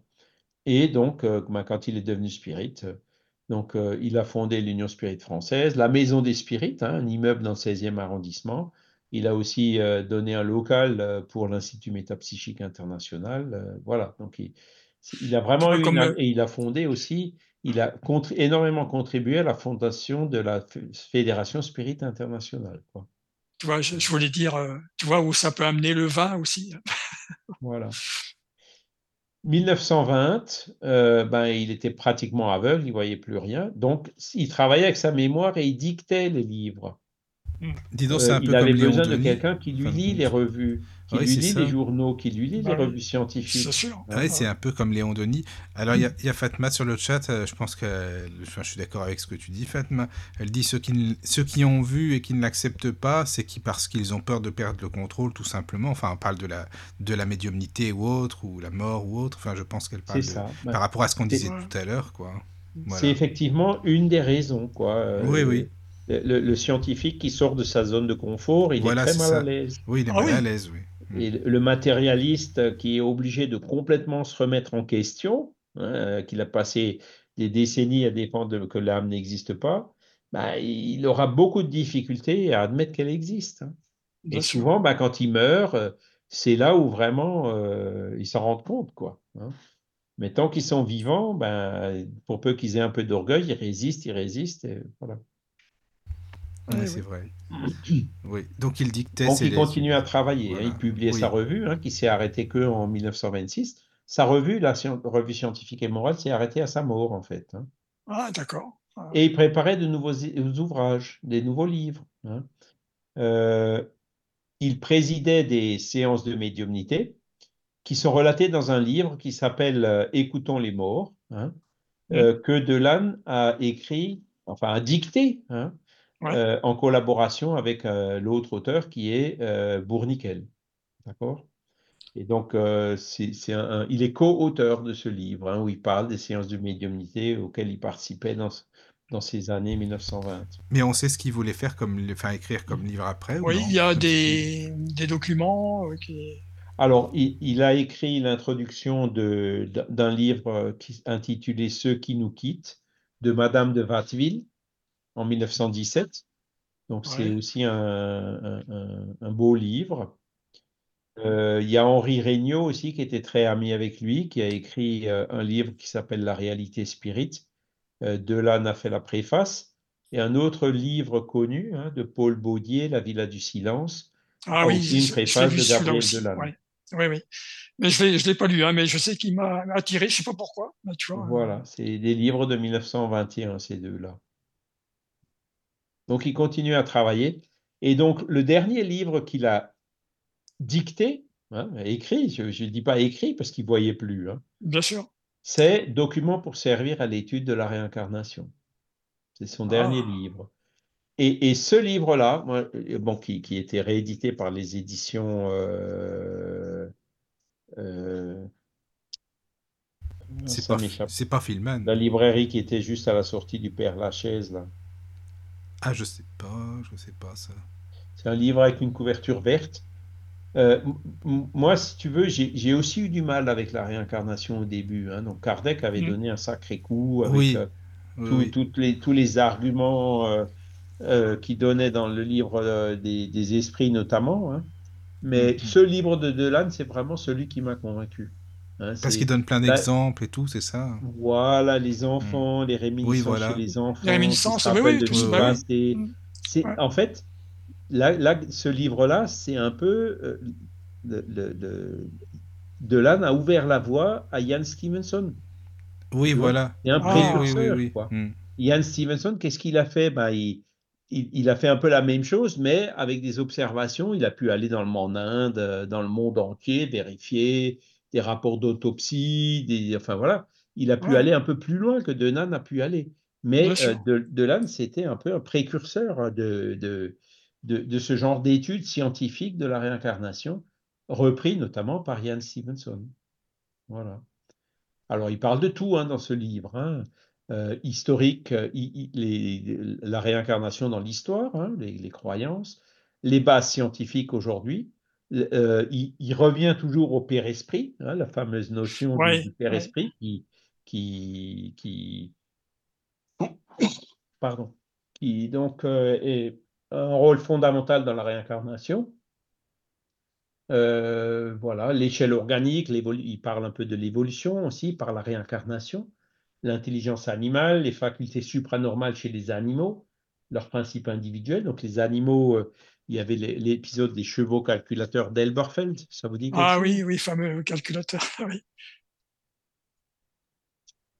Des chevaux qui, qui calculaient des racines carrées ou des racines cubiques, enfin des trucs impressionnants, quoi. Hein. Ensuite, il parlait de, de la mémoire intégrale, hein, les expériences de rénovation de la mémoire, notamment ben, les, les expériences de régression. Là aussi, le, le- le Ah oui. précurseur, c'était le colonel de Colonel de. Rocha, oui. Oui, oui, Ouais, oui. voilà. Rocha, bien oui. sûr. Et donc, euh, l'hérédité, les enfants prodiges, hein, les Mozart, etc. Mm. Les réminiscences, hein, les souvenirs de vie antérieure, etc. Voilà.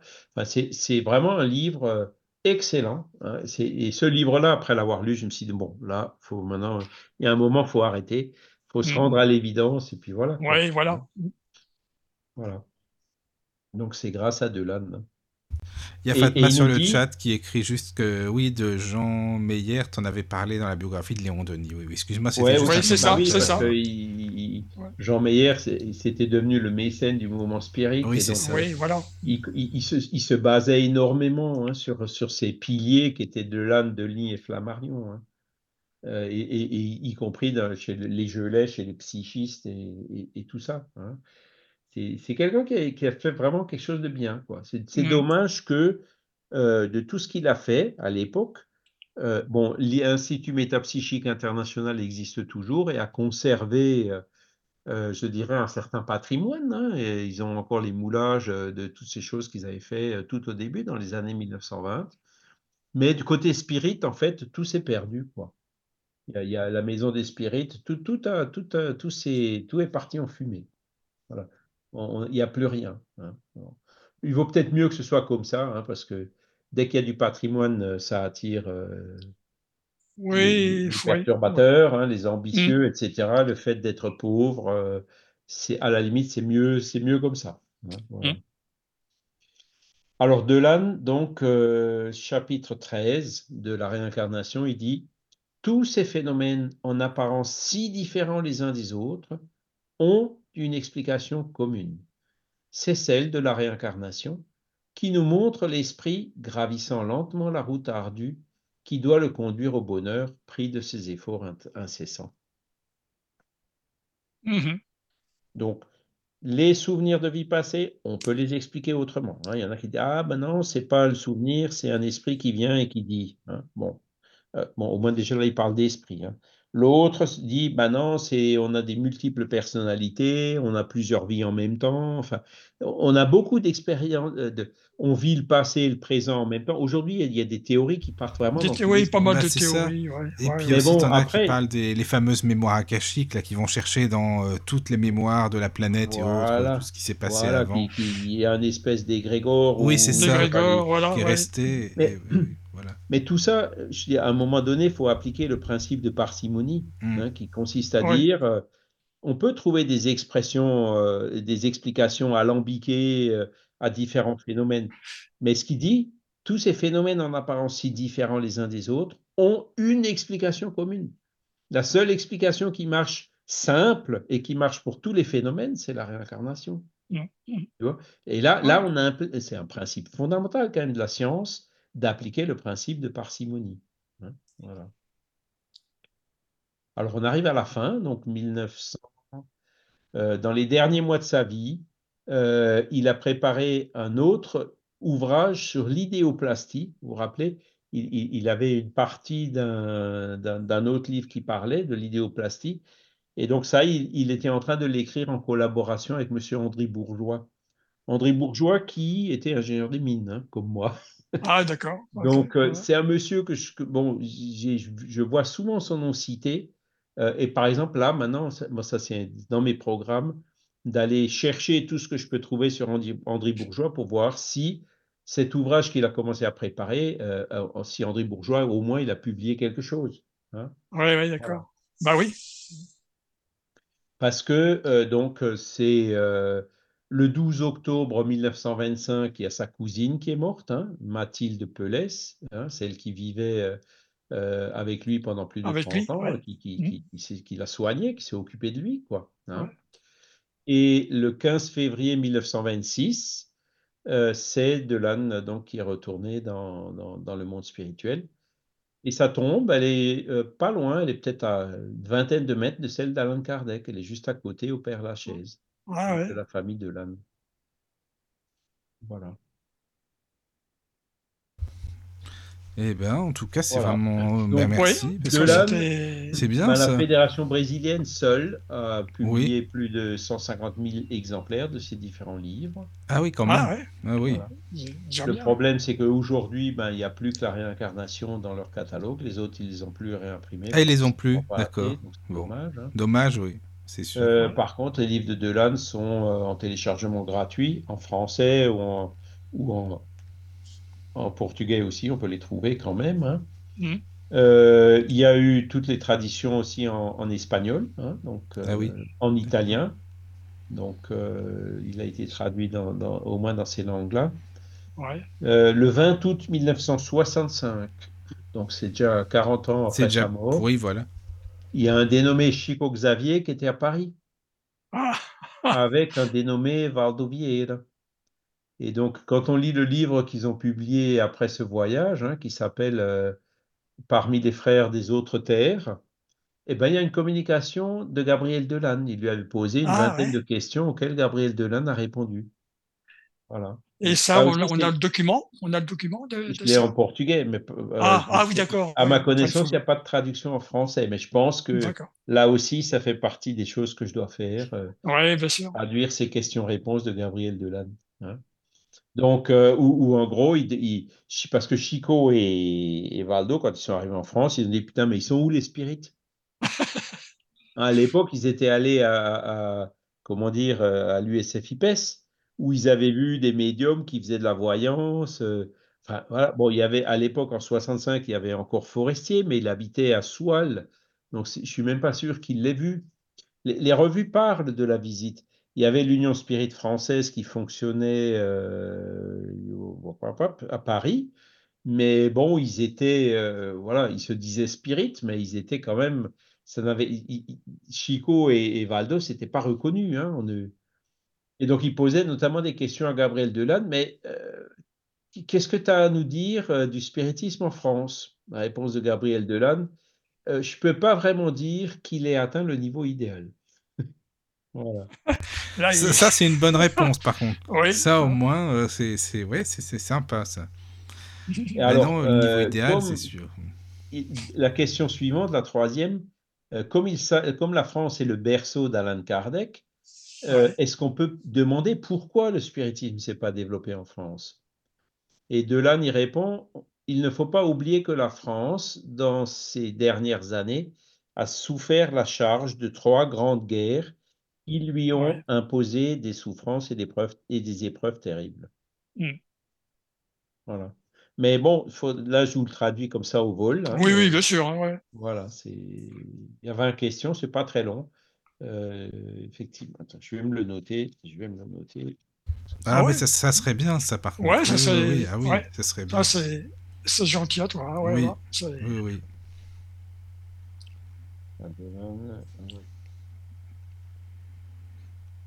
C'est vrai que c'est toujours bien euh, d'avoir, je trouve, des, des communications. Bah, ça, c'est du concret, c'est voilà, du concret entre guillemets, quoi, bah euh, textuel, bien sûr, mais c'est quand même. C'est pour ça que moi, bon, bah, j'ai eu la chance de, de, de, lire le portugais, donc quand je le lis en portugais, je sais ce qu'il y a dedans, mais bah, bien sûr, euh, bon, il faut le partager, il faut penser aux gens qui ne comprennent pas, quoi tu vois, c'est comme tous les, euh, comment dire, les, dialogues ou les, les, euh, des transcriptions d'esprit, de, trucs comme ça. ça. au moins, ça te donne de, de la matière à, tu vois, dans tes réflexions.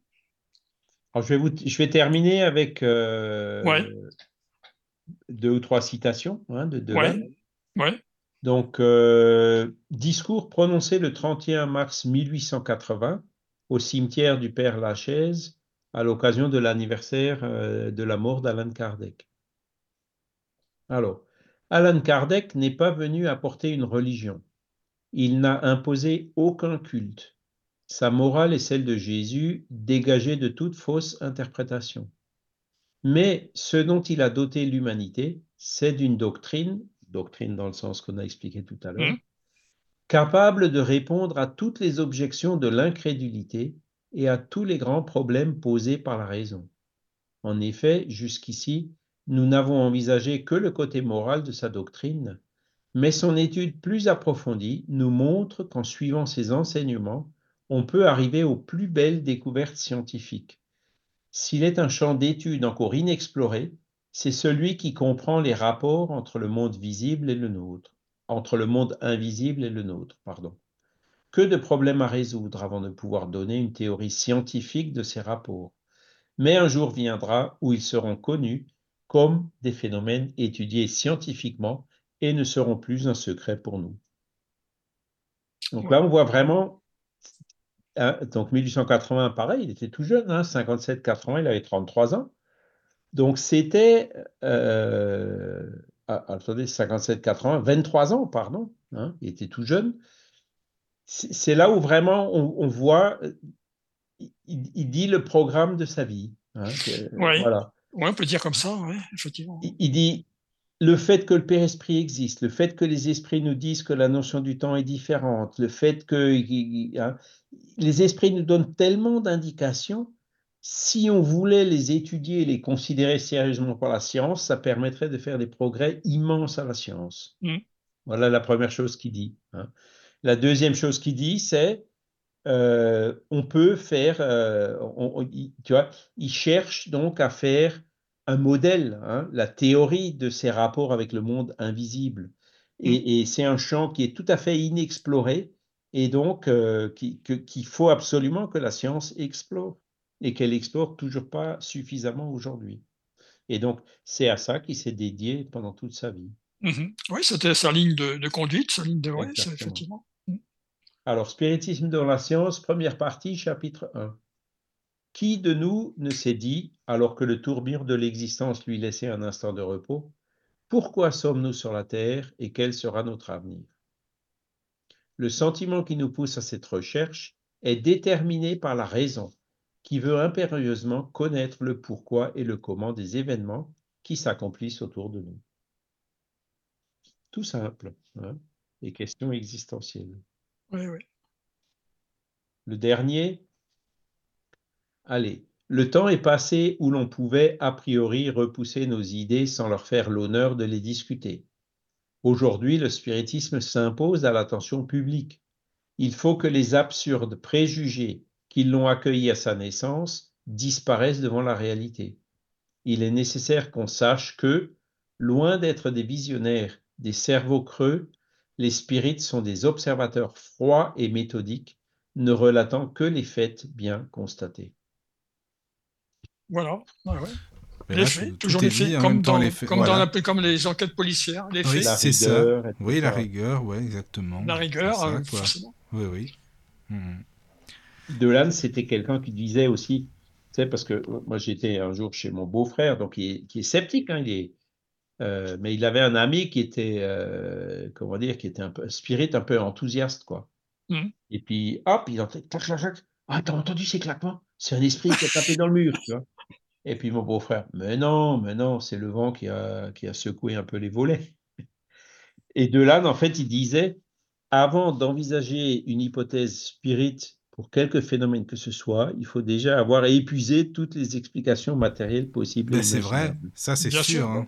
Bien sûr. C'est ça, quoi. Donc c'est quelqu'un qui se battait contre la crédulité aveugle, mais aussi contre l'incrédulité systématique. Quoi. Il Ben était oui. vraiment entre ces deux extrêmes qui, qui, qui sont paralysants, quoi, qui ne nous permettent pas d'avancer. C'est vrai, dans la, mai- dans C'est la vrai, maison hein. où j'habitais, j'en entendais souvent des craquements. Ah oui, oui, oui. dilatation entre les changements de C'est température. ça, euh, exactement. Le et, bois, euh, sur les, les- la, la zinguerie, etc. Oui, donc voilà. ça se dilatait. euh. Les maisons Donc, à euh, ossature bois à ossature bois, oui, oui. À, à colombage. hein. À colombage, voilà. ouais. C'est ça. Ça craque. Ouais. Voilà. Tout c'est des, euh, causes tout à fait naturelles. Ben oui, c'est Bien naturel. Mais c'est bien parce que, en tout cas, enfin, on aura appris plein de choses sur Gabriel Delanne. Moi, je connaissais pas vraiment, enfin, Ouais. pas vraiment bien parce que j'ai pas lu assez. Il faudrait que je, ça donne envie de les lire les livres, en tout cas. Oui, bah, bah, bah oui, et puis ça me donne de plus en plus envie de les lire, tu vois. euh, bon, Ben oui, c'est Je- ça, quoi. bah, bah oui. Ah ouais, bah Charles, c'était super encore une fois. hein. Merci beaucoup, hein, vraiment. Merci beaucoup à toi, Charles. Donc, C'est euh, ouais. De rien. c'est de super rien. intéressant. pour les, les- les- je pense que les auditeurs euh, ont- apprécieront là, ce, Ah oui, cet oui, homme ça qui c'est est, sûr. euh, Gabriel de, Delanne. Ben, on aura quand même, euh, c'est bien, parce qu'on aurait fait euh, Alan Kardec, Léon Denis, Gabriel Delanne. Oui. Ben, c'est c'est bien, voilà. Il reste un petit dernier. hein. Voilà, ouais. Oui, Ah Il est oui. connu, mais oui. Tu disais, c'était vraiment quelqu'un de bien. Ah oui, oui, oui. Tu disais, Daniel, il reste. Ah, Oui, Flammarion, euh, c'est ça que tu alors, disais. il y a- oui, voilà, c'est ça. Donc il reste un Flammarion, quelqu'un là donc qui, qui- quand tu seras 2025. prêt, voilà. Oui, oui, oui. Oui, Tu oui, oui, non, Pas le feu, hein, hein. je pense que ce sera bon. Il y a, Oui, il oui. pas le feu. euh, On a le temps. Mais voilà. Donc comme il était souvent avec eux aussi, hein, il y a eu beaucoup de. Oui, oui, oui. ouais. Ben, Flammarion, il est mort en 25, Ouais. Oui, Delanne oui, en 26 et Denis Ouais. en 27. oui. Ouais, c'est Ah ça. bah tu vois. Jean Meyer, il est mort en 1932. Ah oui. Ah. Hmm. C'est là où, Mhm. entre les deux guerres, euh, ils ont, ils- on a vraiment perdu euh, des gros piliers. Ah, Bon, il y avait toujours les Regnault, les Baudniers, euh, il y- Ouais. il y en avait d'autres, hein, les forestiers. Mais bon, c'est sûr qu'ils n'avaient pas la même aura, quoi. C'était pas le même. Ouais, c'est euh, différent. Là où j'ai eu des difficultés, c'est la biographie là, de, de Baudier et Regnault, là, et, euh, au niveau euh, du texte. Quoi. Donc euh, j'avais des passages où c'était pas évident, tu vois. Mm. Donc, Ah, sur, euh, sur le PDF, tu vois. que, euh, Ben, je, je- je- ouais, écoute, je, vais te renvoyer le, le Word. Il me semble que je l'ai relu récemment, hein, donc. euh, ouais. Oui, parce que- il manquait, il manquait des phrases. J'avais vu effectivement. Et, Oui, tu Là, vois, donc ça, me conforte, ça me conforte, tu vois, dans, dans ce que j'ai pu voir. Voilà. Et oui, une autre biographie voir. écrite par un. Alors, c'est pas vraiment une biographie, c'est de, Delanne et l'expérience spirit ou la fraude euh, dans, dans les expériences spirites, euh, Oui. qui a été écrit par un auteur qui s'appelle Costesec. Ça que je l'ai vu dans, dans l'encyclopédie. Bon, je l'ai pas. ah, Je crois que je l'ai pris aussi, mais je l'ai pas, je l'ai pas encore regardé. hein. Mais Donc, euh, celui-là, il doit être euh, OCRisé sans relecture. hein, donc, Ah euh, oui, d'accord, ok. ouais, alors, euh, Mais bon, Ah c'est bon. pareil. Après, euh, euh, c'est c'est des livres qui, qui, qui méritent. La, Non, la en tout cas- je l'ai je l'ai relu, hein, je l'ai Ouais, je l'ai- ouais. je l'ai Non, relu mais- et corrigé, donc je peux t'envoyer un Word. Oui, ça, à la limite, puis je l'enverrai à, à, Voilà. à Michael aussi. Donc, euh, donc Voilà. euh, ok. merci beaucoup encore, Charles. euh, Charles. Merci beaucoup. Puis ben, on- Merci. on, verra pour, le- merci pour à le vous. thème la prochaine fois. Je sais pas, on va Ouais. voir ça. hein. On va- On- ouais, on tiens, tient je vais essayer de on tient tout le monde au creuser la tête. Voilà. Donc, euh, un petit peu hein. ce qu'on Oui, c'est mardi, alors c'est vrai qu'il faudra Mardi, ah oui, oui, Ah ah, bah c'est oui, vrai, hein. c'est vrai. Ouais, on va trouver, ou alors ce sera des questions-réponses, sinon on va voir. hein. Ah oui, il faut voir si, ce que vous avez en réserve, ça. là, Oui, oui, Caroline. oui, et- Il y a quelque chose de Delan qui vous vient comme ça en disant tiens, on pourrait Oui. peut-être euh, regarder un peu plus près de ça. Euh, ben, on... Ah ben on te Un, des bouquins, peut-être? Un des, tu veux dire euh, on peut, ouais. ouais, Ah oui, oui, oui. ouais, il faudrait voir, tiens, Michael, il faudrait voir celui qui te plairait. Ben, je plus. sais pas du tout parce que c'est vrai que comme je Ouais. les connais pas bien, là déjà Bah avec non, moi, moi non plus, ça je les connais pas euh, bien vraiment. Ça donne Donc, une euh, idée quand même quoi. Hmm. Voilà, faudrait regarder ça. Ouais. Mais euh, c'était ouais, c'était vraiment bien. Merci Charles encore une fois et puis De Merci. rien, merci à vous. bonne nuit à tous. Dormez Bonne bien nuit à tout le monde. Excellent week-end. Voilà, pareil. Ouais, oui, bon, ah oui, merci. c'est vrai que Bah c'est oui. vendredi. Vendredi. C'est vrai, voilà. Ça fait bizarre Voilà. ce vendredi, c'est vraiment bizarre. Ouais. Le mardi d'habitude, mais oui, bon week-end, c'est ça exactement. Bon week-end à tout le monde. À bientôt. À bientôt. À bientôt. Entrez dans la sérénité et la paix, la Bienvenue sur la radio du lotus.